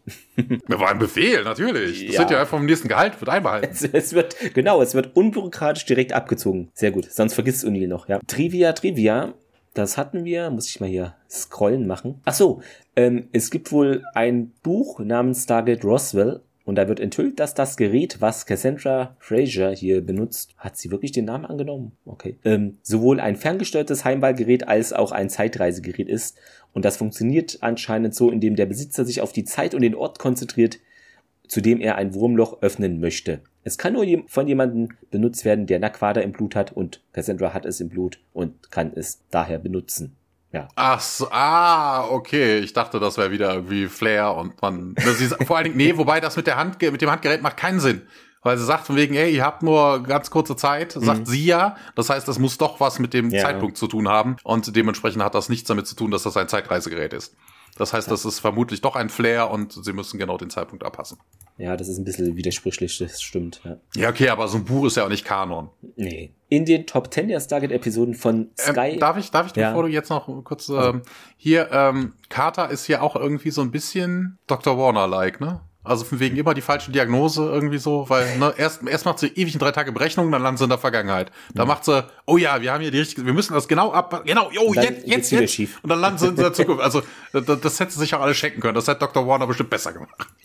ja, wer weiß. Jedenfalls wurde damals, vielleicht sieht es heute anders aus, äh, diese Episode in den Top 10 der Stargate-Episoden von Sky auf Platz 4 gewählt. Und What? Ja, gilt als eine der beliebtesten Episoden äh, bei Fans, ja, aber, ist bekannt. Aber zu dem Zeitpunkt oder haben die im Nachhinein, nachdem alle Staffeln durch ähm, waren, haben sie rumgefragt oder Das wie? weiß ich nicht, wann dieses, das gefragt wurde, ehrlicherweise. Hm. Ach so, das hast du gesagt mit Alex Harris, mit seinem einer von sechs Auftritten, wobei man beim als Xels war es, ne, hatte man ja nicht erkannt. Ähm, ja, genau. Ja, das sieht man so überhaupt nee, nicht. Wie gesagt, er erinnert sich jetzt nee. so überhaupt eher an Daniel, ne? Ja. Und Zelks sah ja völlig anders aus. Genau, das große Konzert da ist, damit ist natürlich wohl wahrscheinlich Woodstock gemeint, ähm, wo die hin möchten. Die Liste der Stargate-Adressen des Stargate Centers wurde der alten Karte der Goa'uld entnommen, die in einer Höhle auf Abydos hinterlassen wurde. Die planetische Drift oder nach dem Modell des expandierenden Universums würde nach vielen tausend Jahren einige Adressen ungültig machen. Der das wissen wir ja schon. Ja, genau. Der Computer berechnet diese Adressen auf Grundlage dieses festen Modells der planetischen Drift neu und ändert einige Fälle auch ein oder zwei Symbole und wird dann aktualisiert, so Windows-Update-mäßig. Ähm, hier nochmal, weil du Woodstock vermutet hast, es hm. ist auch Woodstock, auch das Datum passt exakt. Passt das exakt, war vom okay. 15. bis zum 17. August 1969. Ah ja, und genau, dann hatte ich noch gelesen als Frage irgendwo, ist es möglich, die Vorhersage von Sonneneruptionen zu nutzen, um absichtlich in der Zeit zu reisen und sogar einen ungefähren Zeitraum anzusteuern. Und dann noch eine Frage, die ich gelesen hatte. Kernwurmlöcher, die von Sonneneruptionen betroffen sind, immer zum auslösenden Stargate zurück oder ist es möglich auf Nein, das haben die doch, das haben die doch erklärt. Das ja. ist doch hier dieses äh, Potenzial äh, der Sonne, was sich okay. irgendwie verändert ja, ja. hat, was ein Slingshot und ne, also mhm. alles alles alles richtig okay. logisch. Achso, genau, hier geht nochmal das Trivia mit dem Autofahren dass es ein bisschen manche merkwürdig vorkommt, dass Tiak das kann, aber ist anscheinend so. In der späteren Folge, Staffel 6, in der Folge Smoke and Mirrors, äh, fragt Jonas Quinn Tiak hier, wer hat dir das Fahren beigebracht? Tiak antwortet dir Daniel Jackson. Da fragt jo. jo Jonas Quinn ihn, wann denn? Ja, ich glaube, das war 1969. Sehr gut. Ah. Also hat er ihn wahrscheinlich da irgendwie nochmal hier, du musst da, weil er auch ihm beim Schalten hilft, vielleicht nochmal das gezeigt davor, ja. Ja, okay, sehr Genau. cool, wenn man nochmal zu Folgen aufgreift. Ja, genau. Das Konzept hatte ich noch gelesen, der Zeitreise in dieser Episode entsche- entscheidet, genau, unterscheidet sich stark von anderen Zeitreisen, denn hier schafft diese Episode die Zeitreise aus der Vergangenheit keine alternative Timeline, da eben George S. Hammond Erinnerung an der Integration mit SG1 da hat und vorher sie eben in die Vergangenheit schickt und so weiter und so fort. Ihr habt die Folge Nee, da, das ist aber in den meisten Geschichten so, dass sich die Gegenwart ja dadurch nicht ändert, ne? weil die Leute ja darauf bedacht sind. Ja. Ne? Also von wegen das mit der alternativen Zeitlinie, das passiert eher selten. Ne, Das hast du hier bei, äh, wie heißt es denn gleich? Se Ähm, ist es Seven Days? Nee. Nee, beim, bei, ich bin bei Marvel, Marvel, die oh. Serie mit, ach so, Loki. Loki? Ja, da bin ich nicht so drin im Thema. Na, da gibt's ja ähm, Zeitlinien, dass da irgendwas Sachen aus dem, aus dem Gleichgewicht geraten. Genau. Das hast du auch bei Voyager, dass dieser Captain Braddock oder so, Hm. heißt der Braddock? Ach so, ja. Ähm, der da irgendwie die Zeitlinie mal korrigieren will, oder hast du nicht Stimmt, gesehen? Der war da ja von der Ähm, Timeline ja. Police oder was es da ist. Ja, ja. Aber im Normalfall ist es genauso. Man versucht möglichst wenig Impact zu haben oder genau, Genau. zu dem Auskommen zu sorgen, der eigentlich gewünscht ist. Dann noch was, genau, das Konzept der Zeitreise in dieser Episode ähnelt eher dem Terminator-Franchise äh, einer sich selbst erfüllenden Zeitschleife, in der das Ereignis der Zeitreise gleichzeitig die Ursache und Wirkung ist, ohne dass ein Anfang erkennbar wäre. So. Das ist aber nicht korrekt, weil das wäre ja, ja, wobei, ja, okay, Ah, Hammond okay. hätte, Mit der Hand ja, okay, ist, ja. Das, ja, das hätte mein Kritikpunkt am Anfang gewesen, Mhm. also wenn es so gefährlich ist, warum schicke ich überhaupt Leute durch, aber vermutlich genau So ist in deswegen. der Richtung, ja. Dann nochmal hier was zu einem Roman, Stargate Möbius Crawrit, wenn man das ausspricht. Da wird wohl, Minority Report? da wird wohl enthüllt, dass die Zeitreiseereignisse dieser Episode Carters persönliche Geschichte beeinflusst haben wird, äh, was wie auch immer, in dem Wissen, dass er alt werden und die Nachricht schließlich an sich selbst in der Vergangenheit schicken würde, ging der damalige Hammond ein Risiko ein, um Jacob Carter einige Monate später in Vietnam zu retten, da er wusste, dass er die Nacht, äh, die Nachricht nicht hätte schicken können, wenn er, er tot gewesen wäre. Oh, so. Nein. Ja, aber das könnte man dann auch, ne, du kehrst äh, Wissen um die Zukunft oder so und dann Ja. könntest du es ja auch wieder ändern. Also es ist Ja. kein Garant Nee. dafür. Nur ein Indiz, ja. Gleich sind wir durch, keine Angst mit der Trivia. Es ist ein bisschen viel, äh, eben wegen dieser Techno-Zeitreise-Bubble.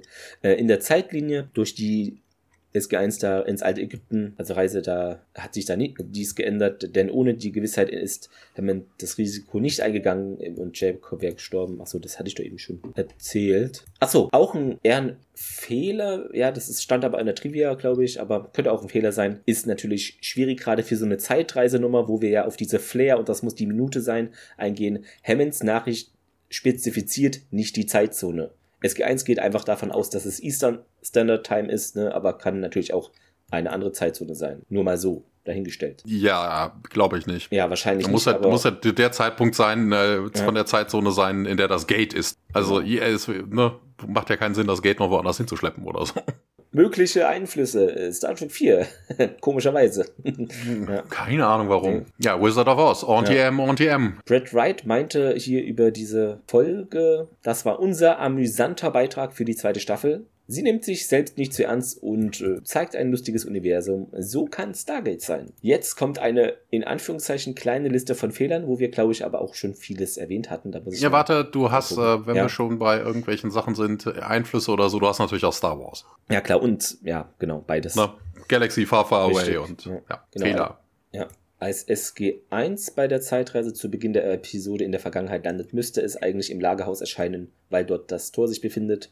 In der gezeigten Szene im Cheyenne Mountain, im Cheyenneberg macht das Tor selbst eine Zeitreise. Später wird erklärt, die Verbindung sei durch die Sonne da in der Vergangenheit das verändert verbogen worden. In Stargate Universe ähm, wird erklärt bei Zeitreisen, dass dies der Fall sein kann, aber keineswegs so geschehen muss. Vermutlich war es ein verwandelter Effekt wie derjenige, der zum Erscheinen der Spoiler Zwillings-Destiny führt. Ah, hier wird aber auch ausgeholt. genau, die Rakete ist, da war auch ein Fehler irgendwie. Ach so, eine Titanrakete muss eigentlich wegen erhöhter Explosionsgefahr da aus einem Silo rausgefahren werden. Also so wie es früher immer gemacht wurde, ich glaube bei diesen Atomraketen-Dingern war das da so, dass man da aus dem Silo rausfährt und das hätte hier auch passieren müssen. Ja, er hat ja, er hat ja gesagt, das ist eine Trainingsfacility. Das ja, hat überhaupt okay. nichts zum realen Start zu tun. Ja. Vielleicht liegt es da. Genau, und hier steht es noch genau. Laut Episode war es keine Rakete, sondern nur ein Versuchsaufbau. Äh, Aufbau. Behauptet, dass er, wenn SG1 nicht in der Zukunft zurück kann, äh, kann eventuell von seinem Symbionten übernommen wird. Ur-Ult übernehmen, aber keine Jaffa. Achso, dann ist es doch falsch. Ja, nee, das habe ich, ja, das habe ich doch vorhin vermutet, aber das weiß man nicht. In der Not, ne, wenn Tia sich dann was ich was zurückzieht, weil er weiß, dass der Gur-Ult demnächst rausgeht oder so und er niemanden gefährden will. Wer weiß, keine Ahnung. Wenn Tia in der einsam versteilten Berghöhle sitzt und der Gur-Ult dann schlüpft, in Anführungszeichen, ob er sich dann nicht vielleicht doch den Jaffa krallt. Wobei Tia könnte ihn ja dann auch killen. Ja. So, so schnell fällt er ja nicht vom, vom Fleisch. Jetzt zum Lagerhaus noch was. Als SG1 flüchtet, aber das hast du, glaub ich, schon gesagt, ne? Erscheint Sam, also scheint Sam das GTO nicht benutzt zu haben. Ja. Genau, das hast du schon gesagt, da müssen wir nicht drauf eingehen. Ach, dann gibt's noch irgendwas, eine Ungenauigkeit im Original bezüglich Daniels Geburtstag. Der sei im Original 1969 vier Jahre alt wohl gewesen. Ja, irgendwie in der deutschen Fassung ist es richtig oder so. Ach, wer achtet denn auf sowas? genau, Daniel sprach ja mit Catherine Langford, die hier, glaube in den 40ern war, also, äh, mhm. äh, vom, also im 40ern ihres Alters, äh, zum, vom Tor zum Himmel. Im Film wird die Bezeichnung das erste Mal verwendet. Angeblich hat Dr. Gary Mayer die Inschrift so übersetzt. Das war aber 1995, also das hätte nicht klappen können, dass das Tor zum Himmel heißt oder so. Und das ist wohl alte Standardwerktexte, die das übersetzt haben. Das ist auch irgendwie falsch. Also sehr viel. Genau, mit den Willis Towers, das hast du erwähnt, beziehungsweise hieß das irgendwie auch mal Sears Towers ja. Chicago, genau.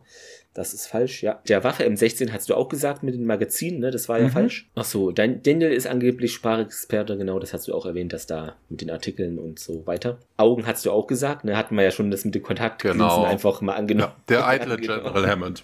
Ja, Highway hast du auch gesagt, East Route 66 und so, das ist ungenau. Ich weiß nicht, Interstate ist eigentlich, ne? Dann mal so oder so. Das hatten wir auch irgendwie mit dieser Zeitungssache mit Nixon im Sommer ja, Weißen Haus oder so. Weißen Haus, ja. Während Nixons Amtszeit befand sich das Weiße Haus im Sommer in Key Biscayne, Florida. Tatsächlich aber war Nixon größtenteils im August 69 im Western White House, privater Wohnsitz Kalifornien. Kirk, hast du gesagt, hätte der kennen sollen müssen, der Verhörmensch. Ja. ja. Mm. Vielleicht kommt er dann nie raus. Vielleicht ist der Fernsehempfang da unten so schlecht. ja, dann wäre aber meine Theorie wahrscheinlich nicht haltbar, dass die das äh, auf der Webcam, äh, Webcam, auf der Überwachungskamera nicht sehen, dass SG1 da erscheint.